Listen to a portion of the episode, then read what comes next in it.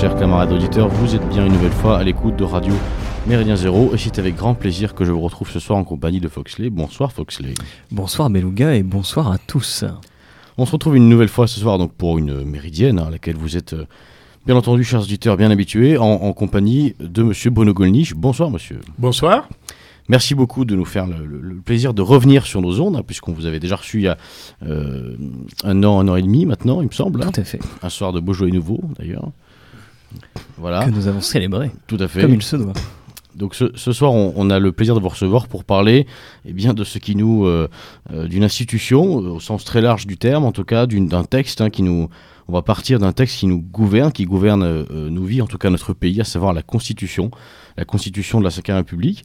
Alors, euh, pour commencer un petit peu, on, va essayer peut-être de comprendre, Foxley, euh, comment ce texte a été écrit, comment les institutions qui gouvernent le pays, dont on entend souvent parler euh, dans les médias, donc évidemment l'Assemblée nationale, Matignon, le Premier ministre, l'Élysée, le Président de la République, et bien d'autres encore, comment tout ce petit monde fonctionne, quels sont les mécanismes qu'ils emploient et qu'ils déploient entre eux pour arriver à leur fin et comment peut-être on va essayer de comprendre comment cette, texte a petit à petit a évolué ou en tout cas qu'on a fait évoluer euh, dans un sens qui d'ailleurs n'est pas forcément euh, favorable, euh, favorable à, à, nos comment dirais-je à nos pensées.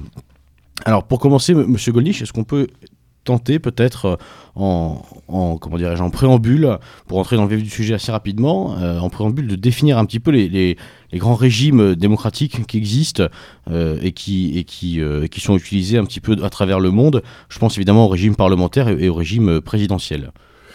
Oui, alors le, régime euh, parlementaire est assez simple. Généralement, sauf en Israël où il n'y a qu'une seule chambre, je crois peut-être dans quelques autres États aussi, les parlements sont bicaméraux, c'est-à-dire qu'il y a une chambre haute et une chambre basse. Contrairement à ce que l'on croit, d'ailleurs, c'est la chambre basse qui a le plus de pouvoir. Euh, par exemple, euh, euh, en Grande-Bretagne, c'est la chambre des communes qui a évidemment plus de pouvoir que la chambre des lords, mais qu'on appelait la chambre haute parce qu'elle était d'origine aristocratique. ces régimes parlementaires sont assez faciles à comprendre. Le gouvernement et l'expression de la majorité parlementaire. Alors évidemment, le prototype, l'archétype, c'est la monarchie britannique, qui n'est pas du tout une monarchie, puisque c'est pas du tout le souverain qui gouverne, euh, même s'il peut avoir une influence euh, morale, mais il a on voit qu'il a du mal à l'imposer, même dans le cadre de sa propre famille. Donc, alors là, c'est très simple. Vous avez des élections. Je, je ne m'étends pas pour le moment sur le mode de scrutin. On, y reviendra. Élection à la Chambre des communes. Euh, en plus, le mode de scrutin favorise euh, ce qu'on appelle le bipartisme. Donc il y a deux partis. Il est arrivé, il y, en a, il y en a un troisième, par exemple, les libéraux démocrates aujourd'hui. Et autrefois, le bipartisme fonctionnait entre les Whigs et les Tories, c'est-à-dire entre les conservateurs et les libéraux, jusqu'à ce que les travaillistes, c'est-à-dire les socialistes, finissent par supplanter les libéraux. Enfin, euh, toujours est-il qu'il résulte assez facilement de ce mode de scrutin euh, un courant majoritaire euh, qui s'en dégage et le roi, la reine, aujourd'hui, se doit, selon la constitution coutumière, en l'occurrence, de nommer comme Premier ministre le leader du parti qui a gagné les élections. Bon, c'est excessivement simple. Alors ce système fonctionne en, en Grande-Bretagne. Il fonctionne aussi, ce système intégralement euh, parlementaire, euh, il fonctionne aussi au Japon. Au Japon, c'est l'empereur qui a encore moins de pouvoir, s'il en est possible, que, la reine d'Angleterre. Euh, l'empereur va automatiquement nommer le vainqueur des élections, des élections législatives. Bon, d'ailleurs, l'empereur a si peu de pouvoir que c'est le Premier ministre en exercice, euh, ayant gagné ou perdu les élections, qui présente à l'empereur son successeur. son successeur. Bon. autre exemple de régime parlementaire, là vous avez des régimes parlementaires, le régime italien par exemple. Oui, tout à fait. Le régime italien est un régime intégralement parlementaire, avec là un mode de scrutin qui ne permet pas tellement euh, l'émergence de majorités automatiques, euh, de majorité absolue en tout cas, d'où la nécessité, comme en France sous la Troisième et Quatrième République, de constituer, comme récemment, des coalitions qui peuvent surprendre l'opinion, mais euh, qui sont assez ancrés dans les mœurs euh, euh, du pays. Et finalement, le système italien, très critiqué, il fonctionne pas si mal que ça. Hein. Ils faut pas croire que l'État italien soit débile. alors, il y a évidemment dans ces régimes un chef d'État. évidemment, dans le cas de l'Angleterre ou du Japon, c'est un monarque. Mais dans le cas, par exemple, de l'Italie ou dans le cas de l'Allemagne, État euh, fédéral, c'est un président de l'Union qui a une fonction qui s'apparente à celle du président de la République sous la Troisième République, voire sous la Quatrième, c'est-à-dire que c'est une fonction essentiellement d'arbitrage, c'est une fonction de représentation, c'est une fonction politiquement assez euh, modeste, mais euh, qui consiste quand même précisément à choisir, en tout cas à désigner le euh, nouveau euh, Premier ministre après qu'il y ait eu des élections, une démission, un décès. Voilà comment fonctionne le système parlementaire. Le système parlementaire qui a été d'ailleurs, euh, enfin, il me semble, qui est, qui est, aussi décrié quelquefois pour ses, pour ses travers. On parlait de la quatrième République, qui a été un bon exemple. Je crois que la durée de vie d'un gouvernement, c'était six mois en moyenne. non, non, non, pas six mois en moyenne, mais, mais un peu plus que ça quand même. Mais, mais, mais c'est vrai que c'est vrai que c'était, c'était pas très long. Enfin, ça, ça ça a varié, mais euh, on a exagéré l'instabilité sous la quatrième République. On a exagéré cette instabilité parce que c'est vrai que les gouvernements changeaient souvent, euh, du fait d'ailleurs de l'épuisement du Premier ministre qui devait euh, réunir pour faire passer telle loi, telle autre, à chaque fois des coalitions qui étaient, qui étaient un peu fragiles, mais on s'aperçoit que finalement, c'est le même personnel politique qui revenait. Euh, sous la Troisième République, pareil. Autrement dit, euh, euh, certes, sur le plan formel, les gouvernements changeaient, mais le personnel politique gouvernemental n'était pas tellement plus nombreux, plus varié ou plus diversifié qu'il ne l'est aujourd'hui. voilà. Alors, le régime présidentiel, alors dont l'archétype est sans doute le régime américain, puisque aux États-Unis, il n'y a pas de Premier ministre.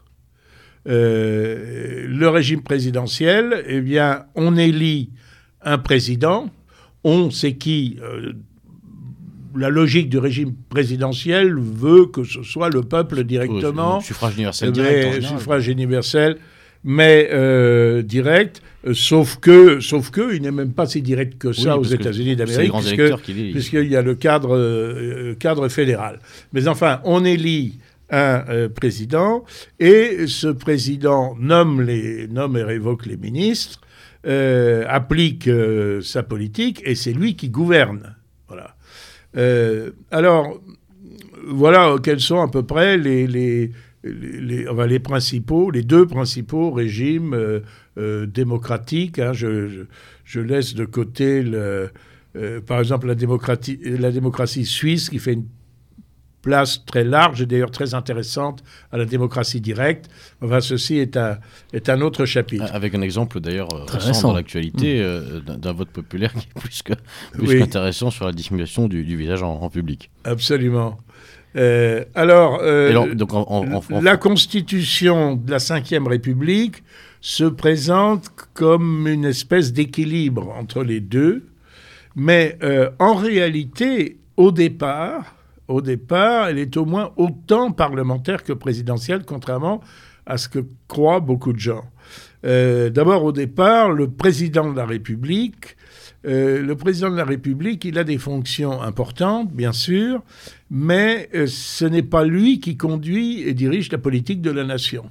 L'article 20 de la Constitution du 4 octobre 58 euh, qui a été adoptée, alors il faudrait peut-être en dire un mot, elle a été adoptée... Euh, justement, on voulait peut-être commencer par ça, raconter un peu son, histoire, sa, genèse. Oui, alors... on, est souvent, excusez-moi de vous couper, mais, je vous mais on dit souvent que c'est une constitution qui a été faite dans la crise et qui est en tout cas une constitution qui permet de gérer justement la crise à la suite, en, en 58, de la fameuse guerre d'Algérie et de la crise algérienne en tout cas. Ah ben, vous savez, en France, toutes les constitutions ont été faites dans la crise pratiquement.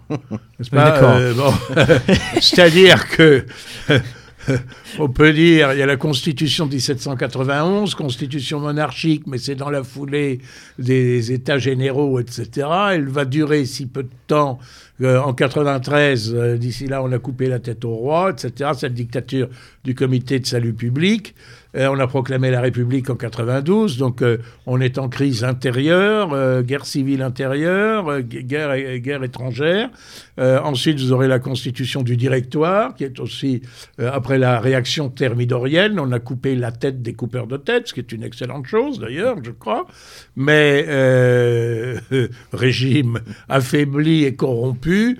Puis, nouvelle crise, c'est le consulat, enfin, qui porte euh, Napoléon Bonaparte au pouvoir comme consul, euh, premier consul, puis consul à vie, puis euh, l'Empire.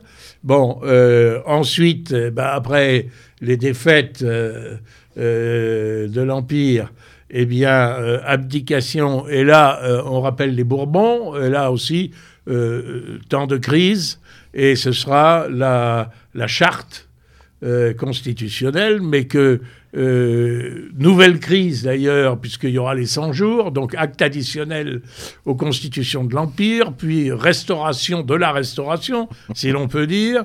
Euh, bon, euh, en 1830, Charles X voudra s'affranchir de certaines dispositions de la charte, émeute, soulèvement, abdication de Charles X, crise, arrivée de Louis-Philippe lequel durera jusqu'en 1848. Et là, les fameuses, euh, les Trois Glorieuses, etc., nouvelle crise, la constitution de la Deuxième République. Et puis en 1800, alors ça c'est en 1848, et puis en 1852, ben, comme le peuple a élu comme président de la République le prince Louis-Napoléon Bonaparte, mais que euh, celui-ci n'a pas le droit de se représenter et qu'il est en conflit avec euh, la, Chambre des députés, eh bien finalement, il fait un coup d'État et, donc euh, qui résulte par conséquent d'une crise.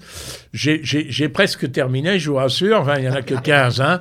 et, donc, et, tout ça va se terminer. Donc, donc constitution impériale, l'empire à partir de 1852. Et puis euh, ensuite, euh, bah, le désastre de Sedan.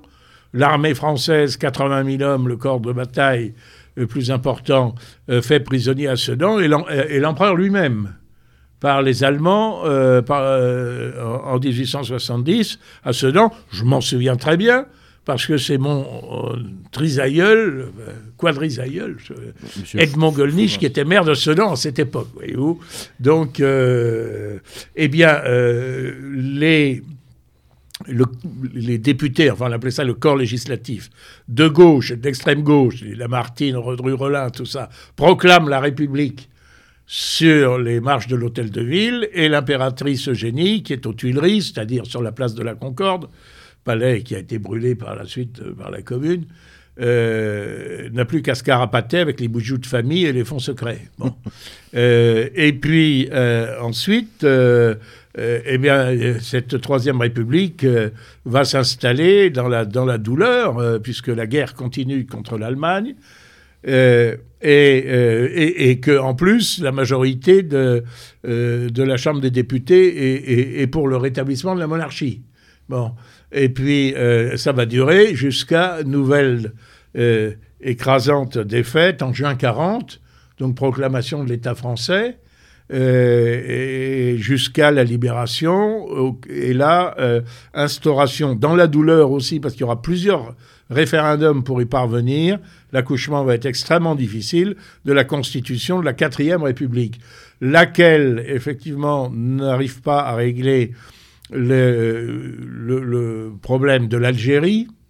Et c'est pourquoi tous ceux qui pensent qu'il faut que l'Algérie reste française et qu'on ne cède pas à, un gang de, terroristes euh, armés par l'Union soviétique, euh, par Nasser, etc., euh, et se disent il nous faut un homme fort. Et alors, en ce moment-là, on pense au général de Gaulle qui laisse entendre que c'est tout à fait l'homme de la situation, qui va faire la tournée des popotes en disant que vous pouvez assurer tous ces gens-là, vos soldats, vos, euh, les, musulmans qui ont confiance en vous, que jamais la France ne les abandonnera et, qui organisent ensuite méthodiquement l'abandon. Bon.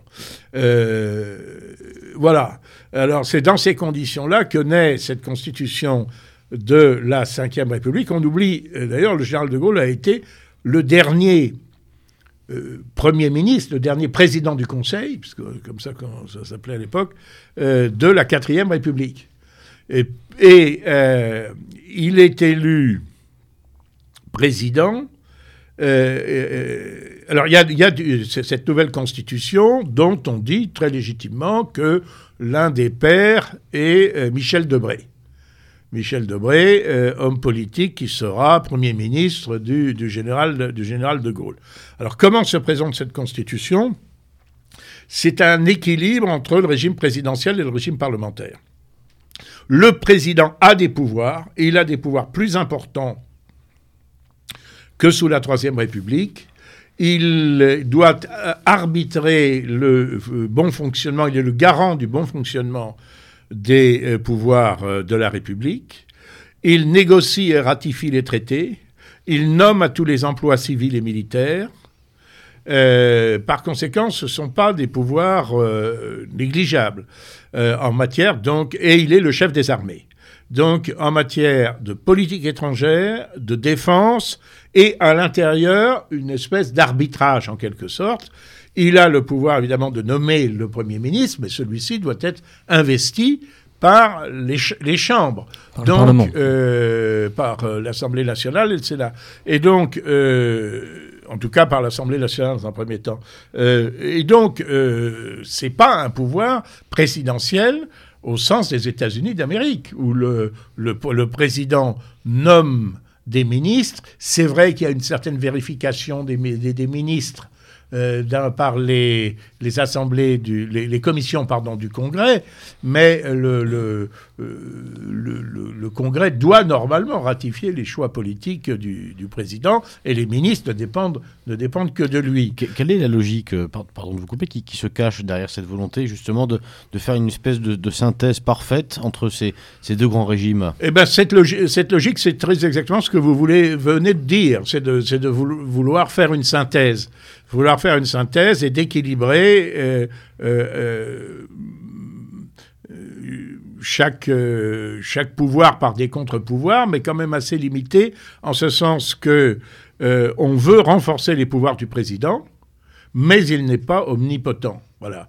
Et c'est le Premier ministre qui, théoriquement, article 20 ou 21, je ne sais plus, de la Constitution, conduit et dirige la politique de la nation le Premier ministre, il tire sa légitimité au moins autant, sinon plus, de l'approbation euh, de son gouvernement et de son programme de gouvernement par euh, l'Assemblée nationale que de sa nomination par le président de la République.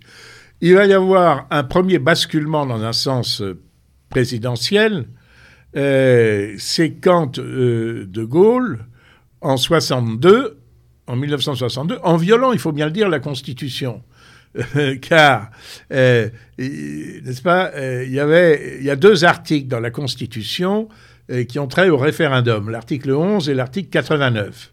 L'article 11 disait que le président de la République pouvait soumettre au référendum un projet de loi.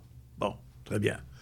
mais l'article 89 disait que quand ce projet de loi était un projet de révision de la Constitution, il fallait qu'il fût adopté dans les mêmes termes par l'Assemblée nationale et par le Sénat. de Gaulle voulait que le président de la République soit élu au suffrage universel, ce qui n'était pas dans la Constitution de 58. Dans la Constitution de 58, le président de la, République était élu par un collège de notables au nombre quand même de, plusieurs milliers, hein, si ce n'est dizaines de milliers. Euh, donc il y a euh, déjà un élargissement de la base euh, par rapport, par exemple, à ce qui était le cas sous la Troisième ou la Quatrième République, où le président de la République était élu par le Congrès, mmh. c'est-à-dire par les députés et par les sénateurs réunis en Congrès à Versailles. Là, pour faire élire le président de la République au suffrage universel, eh bien, comme le Sénat était contre, euh, cette étape préalable de faire voter le texte d'abord par l'Assemblée nationale et le Sénat, ça n'aurait jamais marché. Et, par conséquent, De Gaulle, euh, ce qui a suscité de très vives protestations à l'époque, le président du Sénat, Monerville, a parlé de forfaiture, c'est-à-dire euh, un cas de haute trahison en quelque sorte. Bon. c'est un crime, la forfaiture. Hein. Il y a des constitutionnalistes qui se sont tout à fait érigés euh, contre cette, réforme en disant mais il ne peut pas passer par l'article 11. L'article 11, c'est pour présenter un projet de loi, à la rigueur un projet d'accord international euh, au, vote des, des, Français, mais pas un projet de révision constitutionnelle. Il n'en reste pas moins que, bon, De Gaulle a procédé comme ça, et après le Conseil constitutionnel, quand même nommé enfin en majorité évidemment acquis au général de Gaulle, et prudent, euh, devant lequel le président du Sénat a porté euh, le référendum, a, dit euh, oh bah écoutez, nous on est désolé, on est compétent pour juger de la constitutionnalité d'un projet de loi, d'un projet de loi voté par le Parlement au regard de la Constitution. Et non pas d'un procédé. Mais un projet, mais un texte adopté par le peuple par référendum, euh, ça, on n'a pas compétence pour ça. Donc euh, voilà, aujourd'hui, une girouette comme il savent faire. Aujourd'hui, aujourd'hui, c'est tout, à fait entré dans les mœurs que le président de la République soit élu au suffrage universel. Il n'en reste pas moins que cette fonction un peu arbitrale du président de la République, où, euh, où ce n'est pas le président de la République qui conduit la politique de la nation, alors on l'a, revu à certains moments dans les périodes de cohabitation.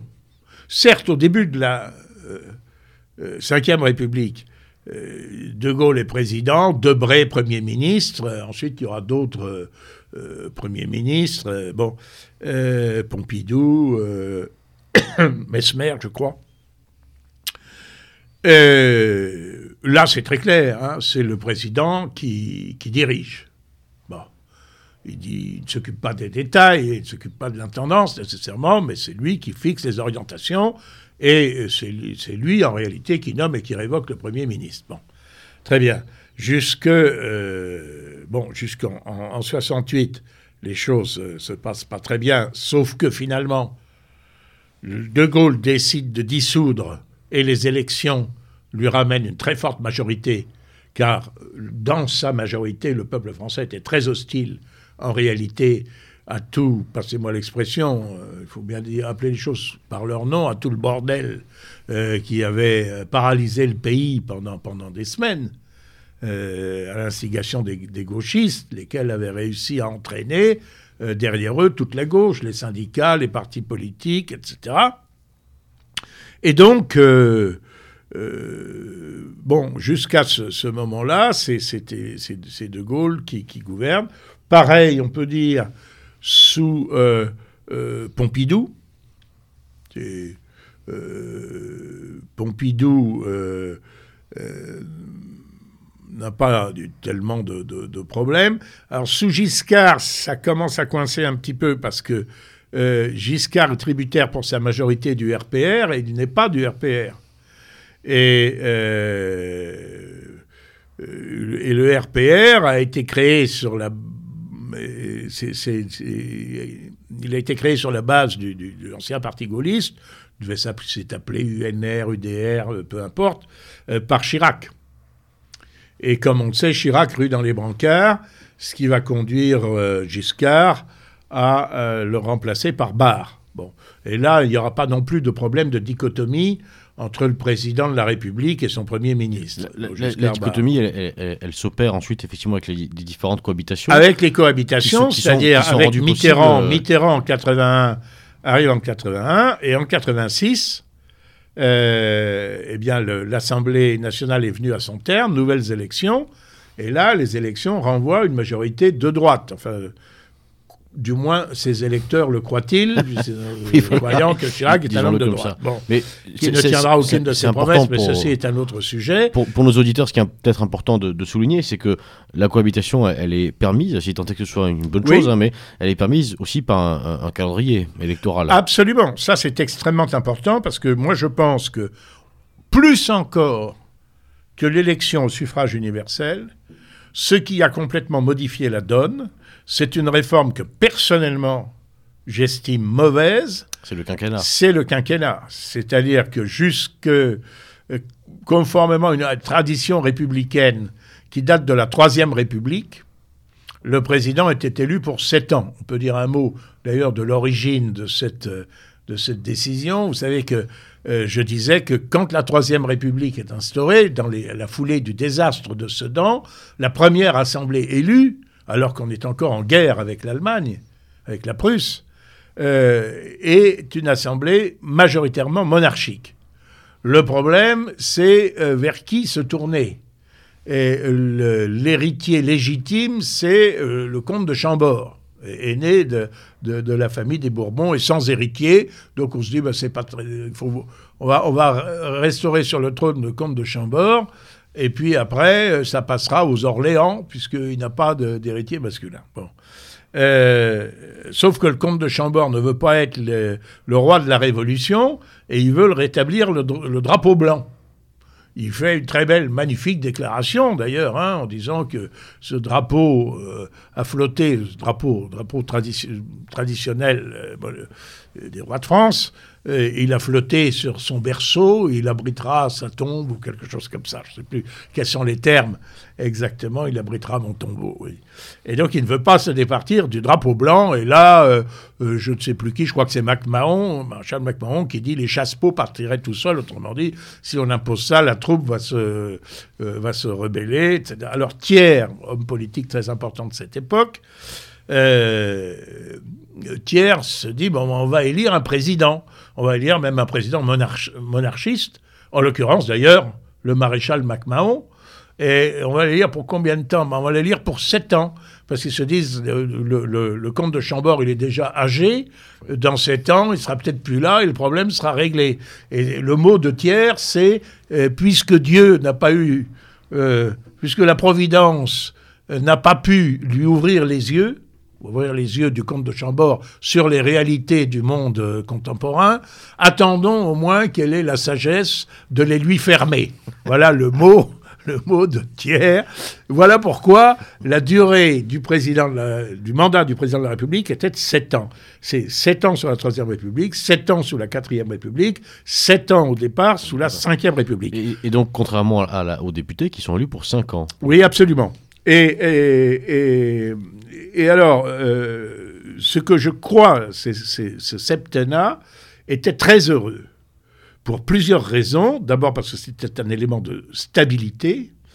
Deuxièmement parce que la fonction du président de la République étant justement essentiellement une fonction régalienne et une fonction de représentation de la France à l'étranger, et de conduite de la politique étrangère de la France, cette année, ça permettait à euh, un, chef d'État tel que le chef d'État français d'être connu dans le monde entier même de gens qui ne s'intéressent pas particulièrement à la politique française.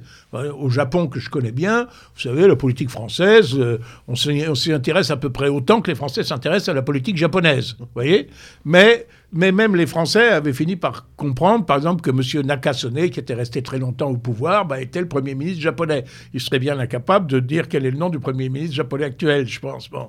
eh bien, euh, euh, le septennat permettait euh, euh, d'acquérir une notoriété et par conséquent une autorité internationale et une continuité dans, la politique étrangère qui est tout à fait nécessaire.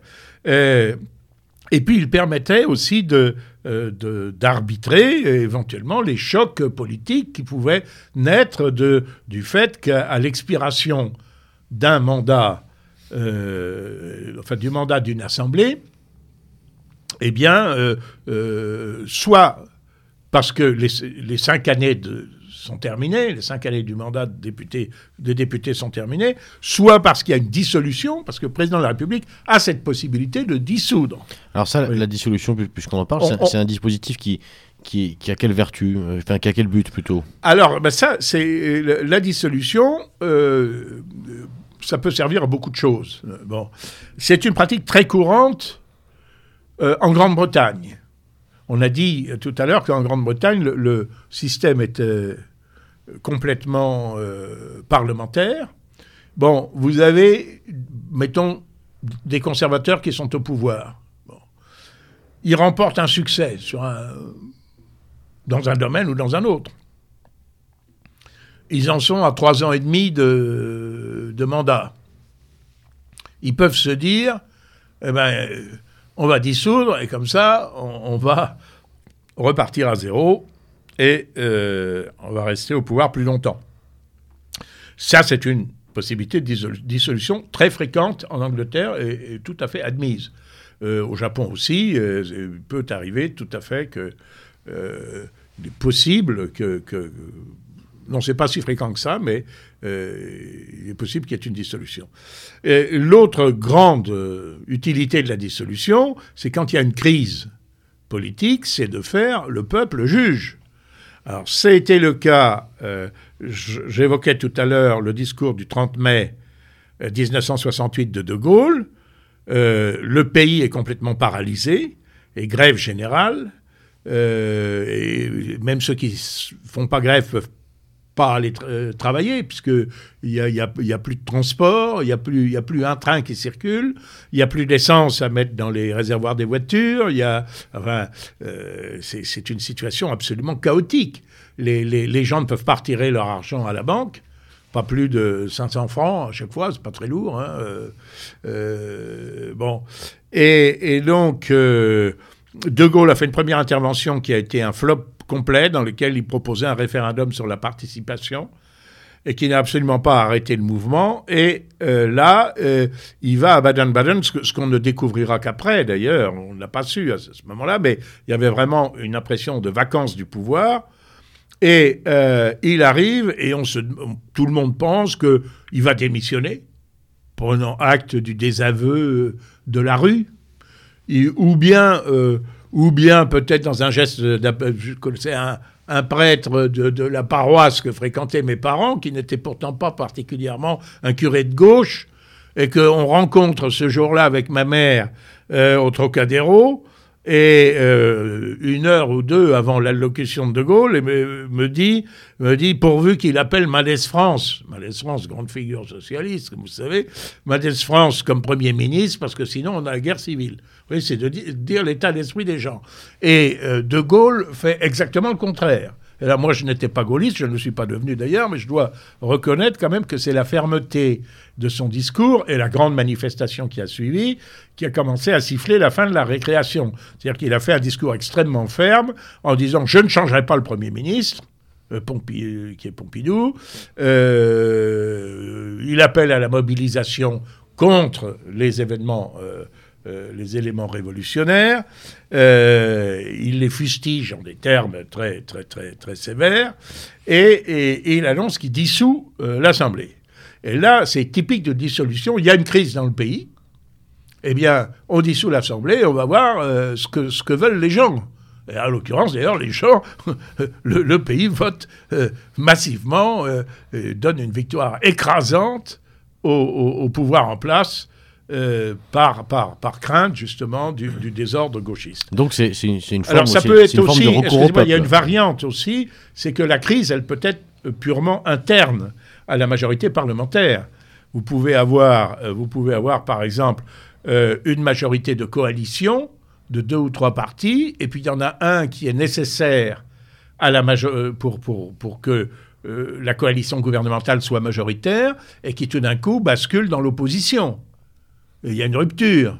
Bon, alors à ce moment-là, le gouvernement se retrouve sans majorité, il veut chercher une majorité. Alors, il y a une autre dissolution aussi, exemple, le, le, euh, les dissolutions d'opportunité, et que ça n'a pas du tout marché, c'est celle que, euh, de, de, Juppé. Euh, je ne me souviens plus de l'année, je crois 93, mais je ne suis pas sûr. du tout. Peu, peu, importe.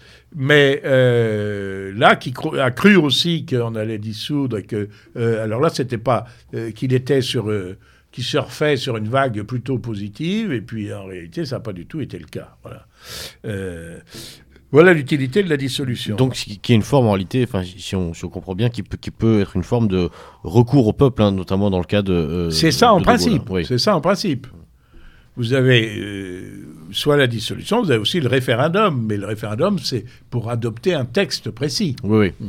Donc, donc c'est vraiment une, recherche hein, de, de, légitimité, euh, cette, cette, dissolution. Donc là, euh, avec ce qu'on a pu dire en, introduction, chers auditeurs, l'idée était de, poser un cadre général dans lequel on va maintenant évoluer. Euh, le cadre, c'est celui évidemment de, la, de cette constitution, de la Sacrée République. On, et on, a commencé à souligner petit à petit la manière dont, insidieusement, finalement, les, les mécanismes qui ont été mis en place se sont perverti, auto-perverti, avec donc le quinquennat notamment. Hein, on, va essayer de comprendre... Ah oui, parce que alors, avec le quinquennat, euh, les choses changent complètement. Parce que euh, le président de la République est élu, euh, très souvent, si l'Assemblée nationale n'est pas arrivée à son terme, ben, il dissout. Bon. Il est élu pour 5 ans, et l'Assemblée nationale est élue pour 5 ans. Les réflexes du corps électoral, qui ne sont qui sont assez sains, il faut bien le dire, c'est généralement de se dire, bah, on a élu un type président de la République, on va pas tout de suite lui mettre des bâtons dans les roues. Surtout que c'est tout beau, tout nouveau. Entre le mois de mai et le mois de juin, M. Macron, euh, bon, euh, et, bien d'autres. Et par conséquent, on lui renvoie une majorité qui lui est favorable. Euh, j'ai vécu ça aussi en, en 80, 88, en 88, n'est-ce pas, euh, euh, Mitterrand est réélu président de la République. Chirac, les deux années de gouvernement Chirac, de cohabitation, ayant considérablement déçu les Français, légitimement. Durant toute la campagne, solennellement, solennellement, Mitterrand dit Mais moi, je ne, je ne dissoudrai pas l'Assemblée. L'Assemblée, elle a encore trois ans à faire. L'Assemblée. Je sais, j'en étais membre. Bon, je ne dissoudrai pas.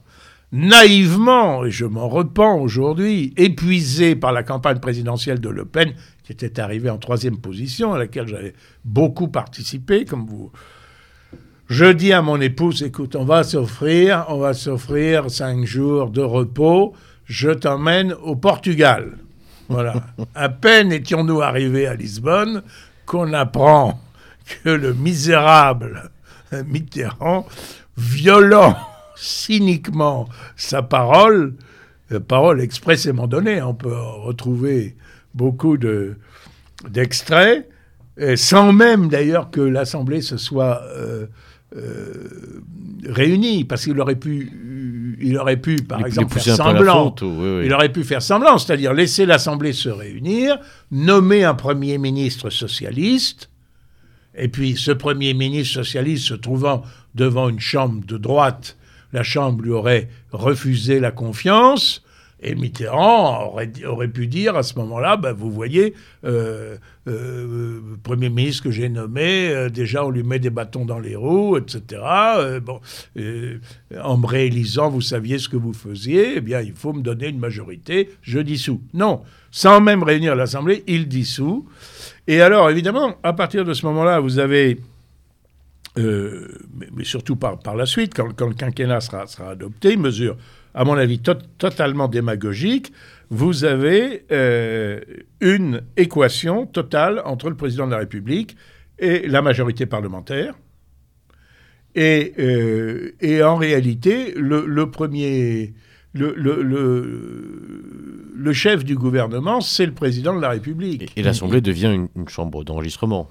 Euh, accessoirement. J'ai l'impression que c'est. Certains professeurs, d'ailleurs des constitutionnalistes, disaient que du coup, le, le peuple ne votait plus pour sa souveraineté, mais votait pour donner les moyens techniques au président d'exercer son propre pouvoir, finalement. C'est ça? Et c'est exactement ça. C'est-à-dire que le Premier ministre, finalement, n'est plus que la marionnette. on le voit d'ailleurs actuellement avec euh, un très bon exemple de notre Premier ministre, M. Euh, Monsieur Castex, excusez-moi, j'écorche son nom, qui n'est qu'une sorte de pantin de la, de la Macronie, comme on peut l'imaginer. Oh, pantin, vous êtes peut-être un peu sévère. disons qu'il en est un instrument.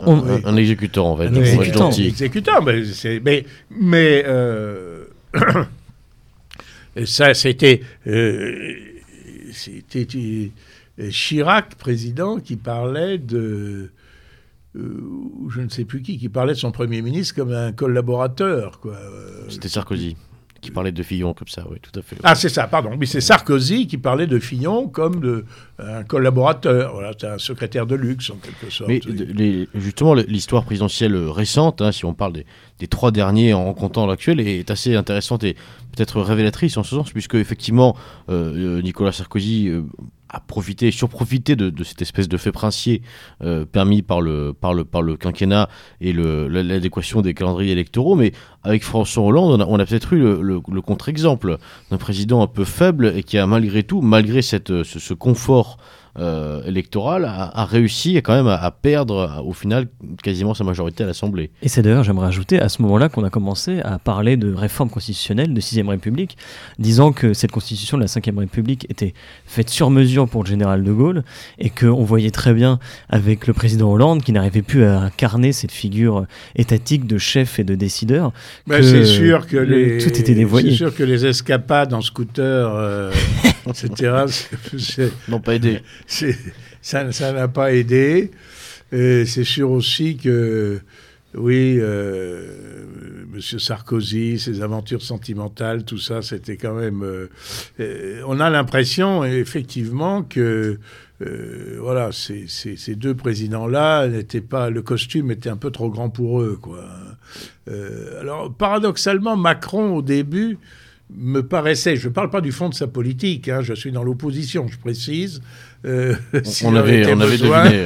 Euh, assez, une position assez résolue, mais euh, je trouve qu'il incarnait mieux la fonction que ne l'avait fait Hollande et, et, et Sarkozy. Et Sarkozy, et Sarkozy. Chirac avait une très belle prestance mais alors c'était stupéfiant, c'est-à-dire qu'il n'a résolu aucun des problèmes du pays, qui se qu'il connaissait, puisque d'ailleurs il les décrivait à chaque interview euh, télévisée du, du, 14 juillet, n'est-ce pas ah, il y, a, ceci en France, ça, ne va pas du tout, euh, non, non, ça ne saurait durer, etc. Mais euh, c'est ça a été le, règne de l'immobilisme le plus total et, nous nous sommes enfoncés dans la décadence sous, ce, sous ce septennat. Mais, mais bon, euh,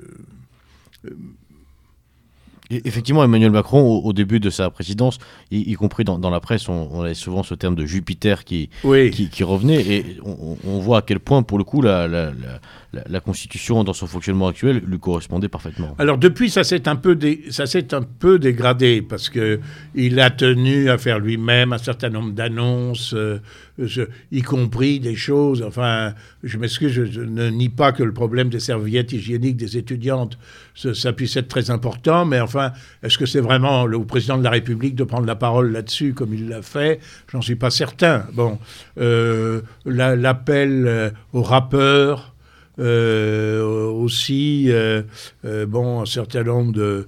voilà, il a reçu à l'Élysée des gens qui étaient des tenues parfaitement déplacées. Tout ça ne contribue pas à grandir la fonction. Moi, je me souviens, j'avais un grand-père qui était inspecteur général du CEITA, des tabacs.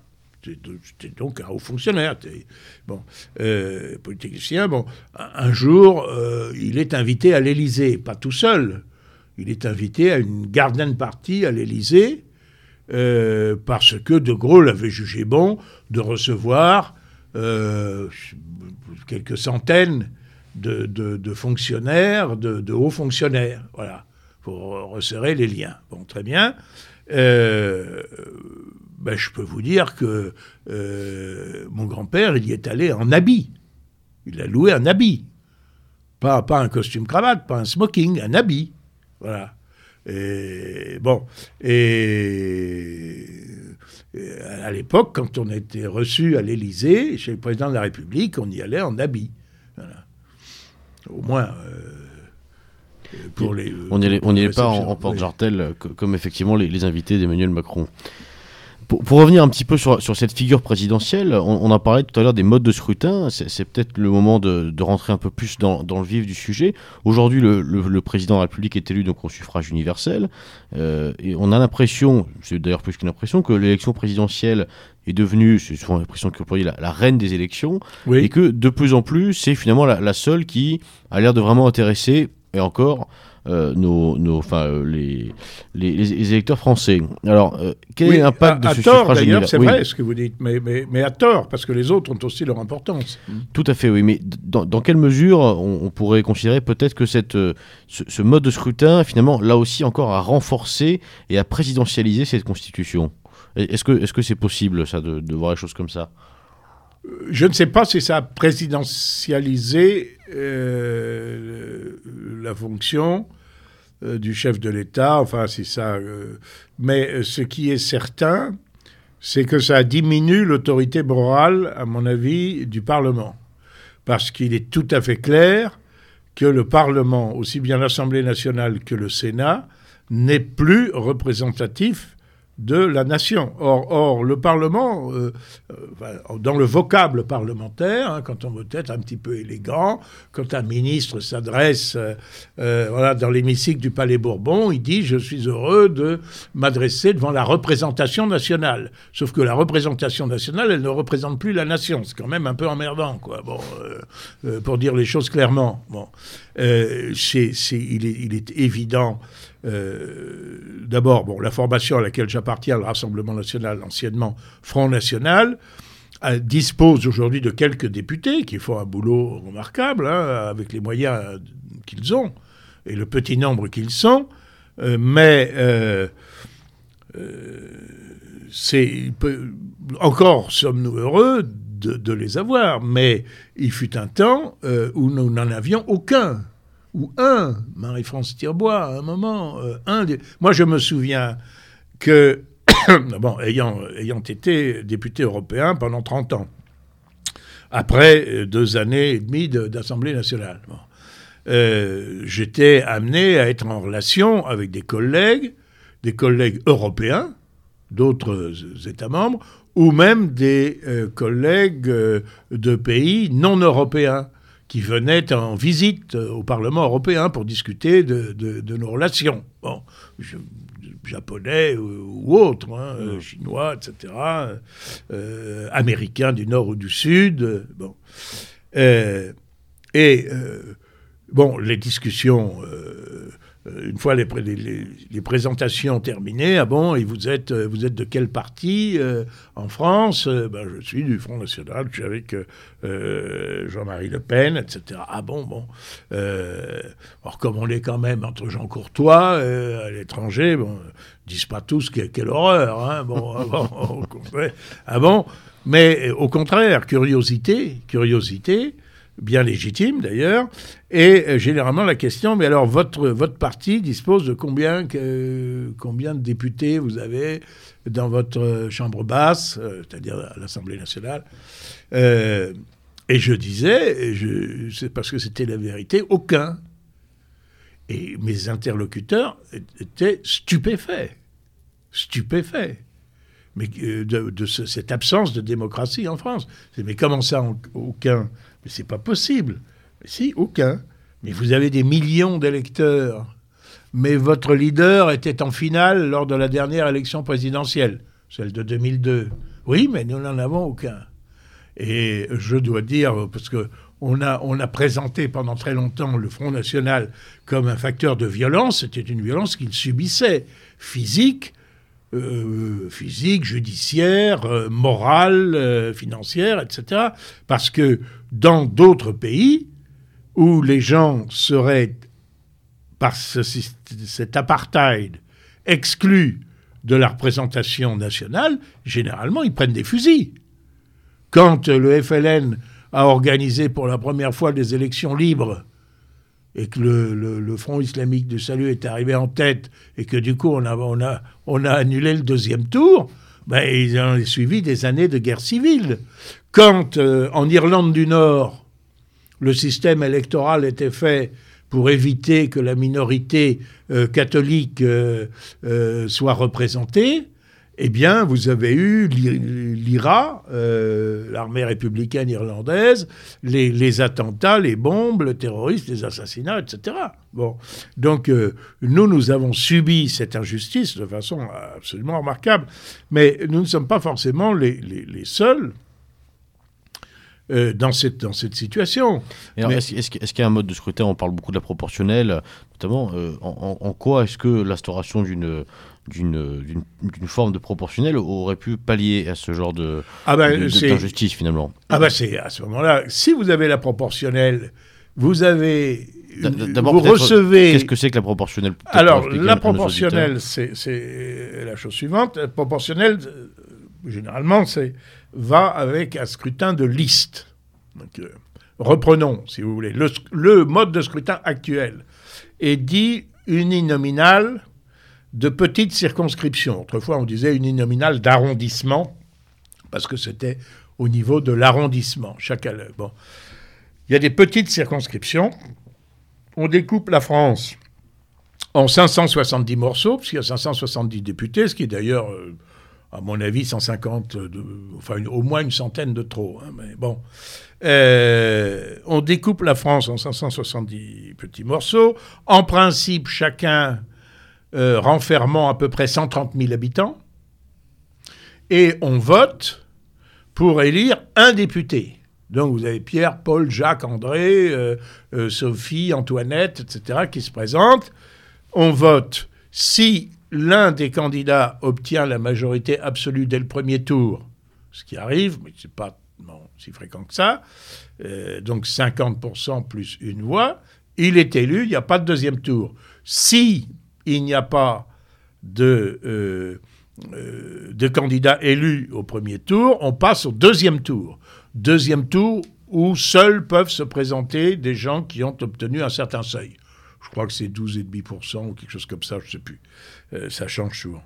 Euh, donc on passe au deuxième tour. Et au deuxième tour, vous avez quelquefois des triangulaires, parce que vous avez, il reste trois candidats en lice, voire quadrangulaires, ça peut exister. Ça peut exister. Et à ce moment-là, c'est celui qui obtient simplement le plus de voix, c'est-à-dire la majorité relative qui est élue.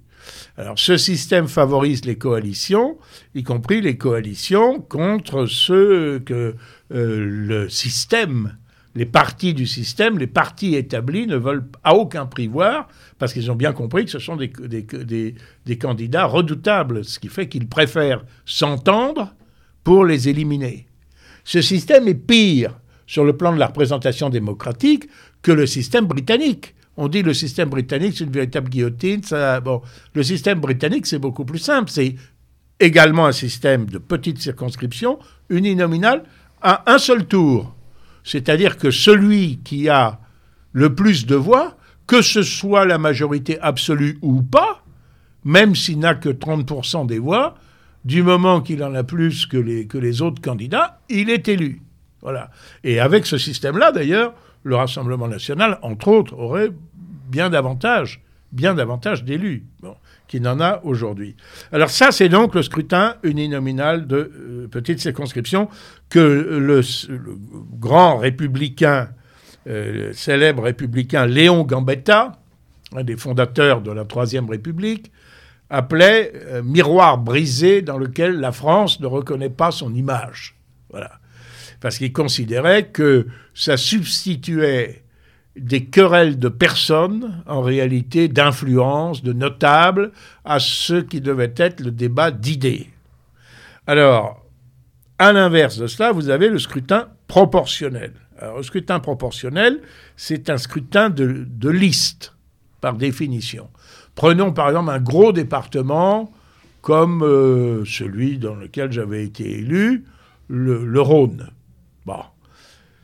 Vous avez 14 sièges à pourvoir, bah, compte tenu de la population très importante.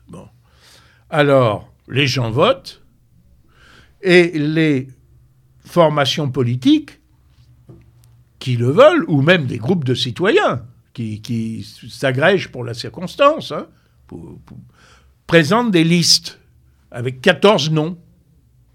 éventuellement des suppléants, mais chacun, puisqu'il y a 14 sièges à pourvoir. Donc tout le monde présente et 14 non. Voilà, dans l'ordre, dans un ordre donné. Tête de liste, second, troisième, etc., jusqu'au quatorzième. Le vote a lieu, et ensuite, euh, chaque liste reçoit un nombre d'élus proportionnel au nombre de voix qu'elle a obtenues. Donc Autrement dit, par exemple, dans le cas que je prends, euh, dans, l'exemple que je prends, il faudrait à peu près, attendez, je ne suis pas très fort en maths, 7 fois 4, 28, il faudrait à peu près 7%. Hein, 7% des suffrages pour avoir un élu, ben vous avez autant d'élus que de fois 7%. Étant entendu, excusez-moi d'entrer dans les détails techniques, peut-être n'intéresseront-ils pas vos auditeurs, qu'il y a un problème qui se pose, c'est qu'à la fin, il y a des restes. Comment est-ce qu'on accommode les restes? Alors, le dernier siège, on le donne au candidat qui a le plus fort reste. Il y a un autre moyen de calcul qui est la plus forte moyenne, mais euh, que, je n'ai pas le temps de, décrire ici. Bon. Alors, la, proportionnelle, aujourd'hui, en France, elle est, réclamée par qui? Déjà, est-ce qu'elle est réclamée? Est-ce que c'est quelque chose qui fait partie du débat euh, constitutionnel bah, Oui, ça devrait. elle est réclamée depuis très longtemps parce que les gens se rendent bien compte que euh, il fut un temps où il suffisait euh, de, de, de, de, 15 000 voix pour élire un député socialiste. Euh, et, il en fallait 5 euh, euh, millions pour élire un député du Front National. Bon, mais la chose est vraie aussi pour le. moi, je dois dire, je, je suis radicalement hostile, depuis toujours, par exemple, aux idées de M. Besancenot, de M. Krivine, de Mme Laguillet, des communistes ou autres, euh, mais euh, après tout, s'il y a des gens qui votent pour eux, et apparemment il y en a, il n'y en a pas beaucoup, mais il y en a quand même quelques centaines de milliers, mais il ne serait pas anormal qu'ils fussent représentés par un, deux, trois députés, voire plus, en fonction, encore une fois, en fonction de l'état de l'opinion. Voilà. C'est euh, parce que le Parlement, c'est le lieu d'affrontement des opinions, justement, affrontements pacifiques, même s'il y a quelques parlements où il y a parfois des pugilats, mais enfin, c'est quand même encore sous contrôle. Bon, affrontement des opinions, car si les courants d'opinion, si les intérêts des citoyens ne s'affrontent pas dans ce cadre-là, alors ils risquent de s'affronter dans la rue. C'est ce qu'on a vu avec les Gilets jaunes, d'ailleurs, euh, euh, et, qu'on voit au Sénégal avec euh, l'incarcération du principal opposant, etc. À partir du moment où, il n'y a pas plus de, représentation, une représentation inéquitable, c'est évidemment ouvrir la porte à des ruptures dans la société, à des violences, etc. Alors, ce scrutin proportionnel, d'abord, il euh, il a existé euh, en France, euh, alors au, niveau du département. Au niveau du département. Moi-même, par exemple, j'avais été élu à l'Assemblée nationale en 86 dans ce cadre-là. Et nous avions eu plus un groupe, présidé par Jean-Marie Le Pen, extrêmement nombreux, enfin nombreux, pas si nombreux que ça, 35 députés, c'est pas grand-chose, n'avait pas la minorité de blocage, mais, euh, euh, mais qui a été extrêmement actif d'un avis presque unanime, enfin des gens de bonne foi en tout cas. Et si, si vous venez avec moi à l'Assemblée nationale, vous verrez encore de quelle façon on est considéré par le personnel, par depuis les, fonctionnaires, les huissiers, les, serveurs de la buvette ou du restaurant, que sais-je, et, aussi par ceux de nos collègues qui ont connu cette époque-là, même qui n'étaient pas nécessairement de notre bord. Nous avons fait un travail considérable, avec beaucoup d'assiduité, euh, déposé nombre de propositions de loi, sommes intervenus dans les débats, je crois, avec une certaine éloquence, une éloquence différente. L'éloquence de Roger Olindre, tribun populaire, ancien combattant, héros de la guerre d'Indochine, d'Algérie, même de la Deuxième Guerre mondiale d'ailleurs, qui n'avait que 15 ans, n'était pas évidemment la même que celle, par exemple, de ce remarquable avocat qui était Georges-Paul Wagner, ou, bon, ou, d'autres, ou la mienne, ou celle de Le Pen. Mais je crois qu'on a fait un très très bon travail à ce moment-là. Alors ça, ça, a eu lieu à l'Assemblée nationale. Je signale que également euh, dans les conseils régionaux, dans les conseils, les conseils régionaux, la première fois que je suis élu, également en 86, les élections ont lieu le même jour, au conseil régional, c'est dans le cadre d'un scrutin proportionnel, où je vais me retrouver à la tête d'un groupe de, je ne sais plus, 12 ou 14 élus au conseil régional Rhône-Alpes, qui a fait beaucoup de bruit par la suite et qui n'a cessé de, s'agrandir ensuite. Bon, euh, ça a été un temps un système euh, proportionnel intégral. Alors, depuis, on a euh, fait un système que je trouve une cote mal taillée, c'est-à-dire que dans les conseils régionaux, comme dans les conseils municipaux, c'est-à-dire des villes, des communes, vous avez un système euh, proportionnel, mais avec une correction euh, euh, de majoritaire. Autrement dit, vous avez une prime en nombre d'élus.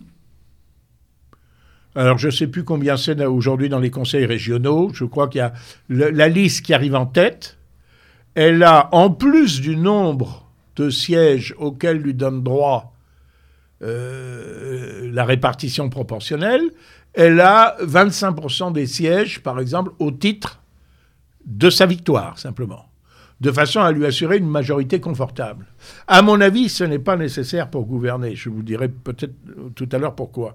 Euh, pareillement, euh, dans, les, dans les conseils municipaux, je crois, alors dans les conseils municipaux, je crois qu'aujourd'hui, la liste qui arrive en tête, elle a 50% des suffrages au titre de sa victoire. Et c'est seulement les 50 autres pourcents qui sont partagés entre tout le monde, y compris encore avec la liste arrivée en tête. Autrement dit, une liste qui arrive en tête à l'issue d'une quadrangulaire avec euh, même pas 30% des, des, suffrages. On va se retrouver avec. elle, a, elle, a, elle a euh, euh, largement 75% euh, des sièges, quoi. Voilà. Donc, 70% des sièges. je pense que ça n'est pas nécessaire. Je pense. Alors, évidemment, ce que, ce que le, scrutin proportionnel est accusé de favoriser l'instabilité gouvernementale, l'instabilité des exécutifs. Pourquoi en est-il accusé? C'est parce que quand vous avez la proportionnelle, tous les courants d'opinion sont représentés. Je prends par hypothèse la proportionnelle intégrale. Tous les courants d'opinion sont représentés. Bon. Euh, vous avez un parti euh, majoritaire. Bon. Le Premier ministre et le gouvernement vont être issus de ce parti majoritaire. Mais il se peut très bien qu'il ne dispose que d'une majorité relative et que euh, des opposants de bords très divers s'arrangent pour lui savonner la planche. Et notamment pour le renverser. Alors, il faut dire que dans notre constitution du 4 octobre 1958, constitution de la Ve République, pour renverser un gouvernement, il faut voter une motion de censure. Qu'est-ce que c'est que une motion de censure? C'est un texte critiquant le gouvernement. Voilà. Euh, bon. Euh, et à partir du moment où la motion de censure a obtenu non pas la majorité des suffrages exprimés, mais la majorité, c'est déjà plus difficile, des membres de l'Assemblée. Autrement dit, les abstentionnistes, ils sont considérés comme s'ils étaient favorables au gouvernement si euh, la motion de censure a obtenu la majorité des membres de, l'Assemblée, à ce moment-là, le gouvernement automatiquement est renversé. Ce qui oblige le chef de l'État soit à nommer un autre Premier ministre en espérant qu'il aura cette fois-ci la confiance de l'Assemblée, soit à dissoudre l'Assemblée, ce qu'a fait De Gaulle euh, en 68, bon, à dissoudre l'Assemblée euh, pour euh, et, et, quand une majorité très favorable lui est revenue, ben, il a renommé Georges Pompidou comme Premier ministre. Il en a changé un peu après, mais voilà. Donc, alors on parle beaucoup de cette instabilité qui résulterait du fait que plusieurs oppositions différentes seraient suffisamment nombreuses pour entraîner la chute du gouvernement, mais seraient, en raison de leurs différences, incapables de s'entendre. Par conséquent, là, vous êtes parti dans une spirale. Euh, C'est exactement les mêmes reproches qu'on fait au système parlementaire. C'est dans le cadre du système parlementaire, oui. C'est les mêmes reproches qu'on peut entendre voilà. sur net qu'on entend sur l'Italie, par exemple. Bien sûr, bien sûr, bien sûr. Mais euh, à mon avis personnel, euh, ceci peut être euh, très facilement, très facilement corrigé. Je m'explique. D'abord, prenons un exemple, il y aurait un, gouvernement centriste, mettons celui de Macron, on va le qualifier de centriste, hein, faute de pouvoir euh, lui attribuer une autre étiquette. Alors on dit, vous vous rendez compte, si c'était à la proportionnelle, bon, mettons, il y a 200 ou 250 députés euh, macroniens, c'est le parti le plus important, etc. Mais vous avez toute l'opposition socialiste, l'opposition communiste, et il pourrait très bien s'entendre avec l'opposition des républicains et l'opposition du Front National, car le Front National, dans ce cas-là, il aurait au moins 100 députés, hein, dans une proportionnelle intégrale, et alors si tous ces gens-là s'entendent, et ils peuvent renverser le gouvernement. Mais D'abord, je ne suis pas certain que euh, ces, partis pourraient s'entendre sur un texte commun. Parce qu'il est évident que les critiques que font, par exemple, les socialistes à l'égard de Macron ne sont pas du tout de même nature que les critiques que porte euh, euh, le Rassemblement national à, l'égard du même. Bon, premièrement. Mais deuxièmement, moi, ce que je propose personnellement, c'est que nous nous inspirions, alors ça suppose une petite, petite par la longueur, hein, révision constitutionnelle, mais euh, notre constitution a été déjà révisée 20 fois. Alors on n'est plus, plus à une près. Hein. Bon. Euh, ça suppose une petite révision constitutionnelle. Ce serait de remplacer la motion de censure par ce que les Allemands appellent la motion de défiance constructive, qui se trouve dans l'article 67 de la Grundgesetz, c'est-à-dire de la loi fondamentale, c'est-à-dire de la Constitution de la République fédérale d'Allemagne. De quoi s'agit-il? C'est extrêmement simple à comprendre.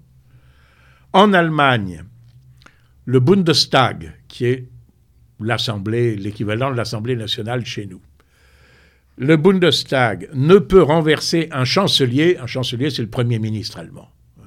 Le chef de l'État. Hein. Il y a un président de la République au-dessus de lui qui n'a pas de pouvoirs gouvernementaux euh, directs, mais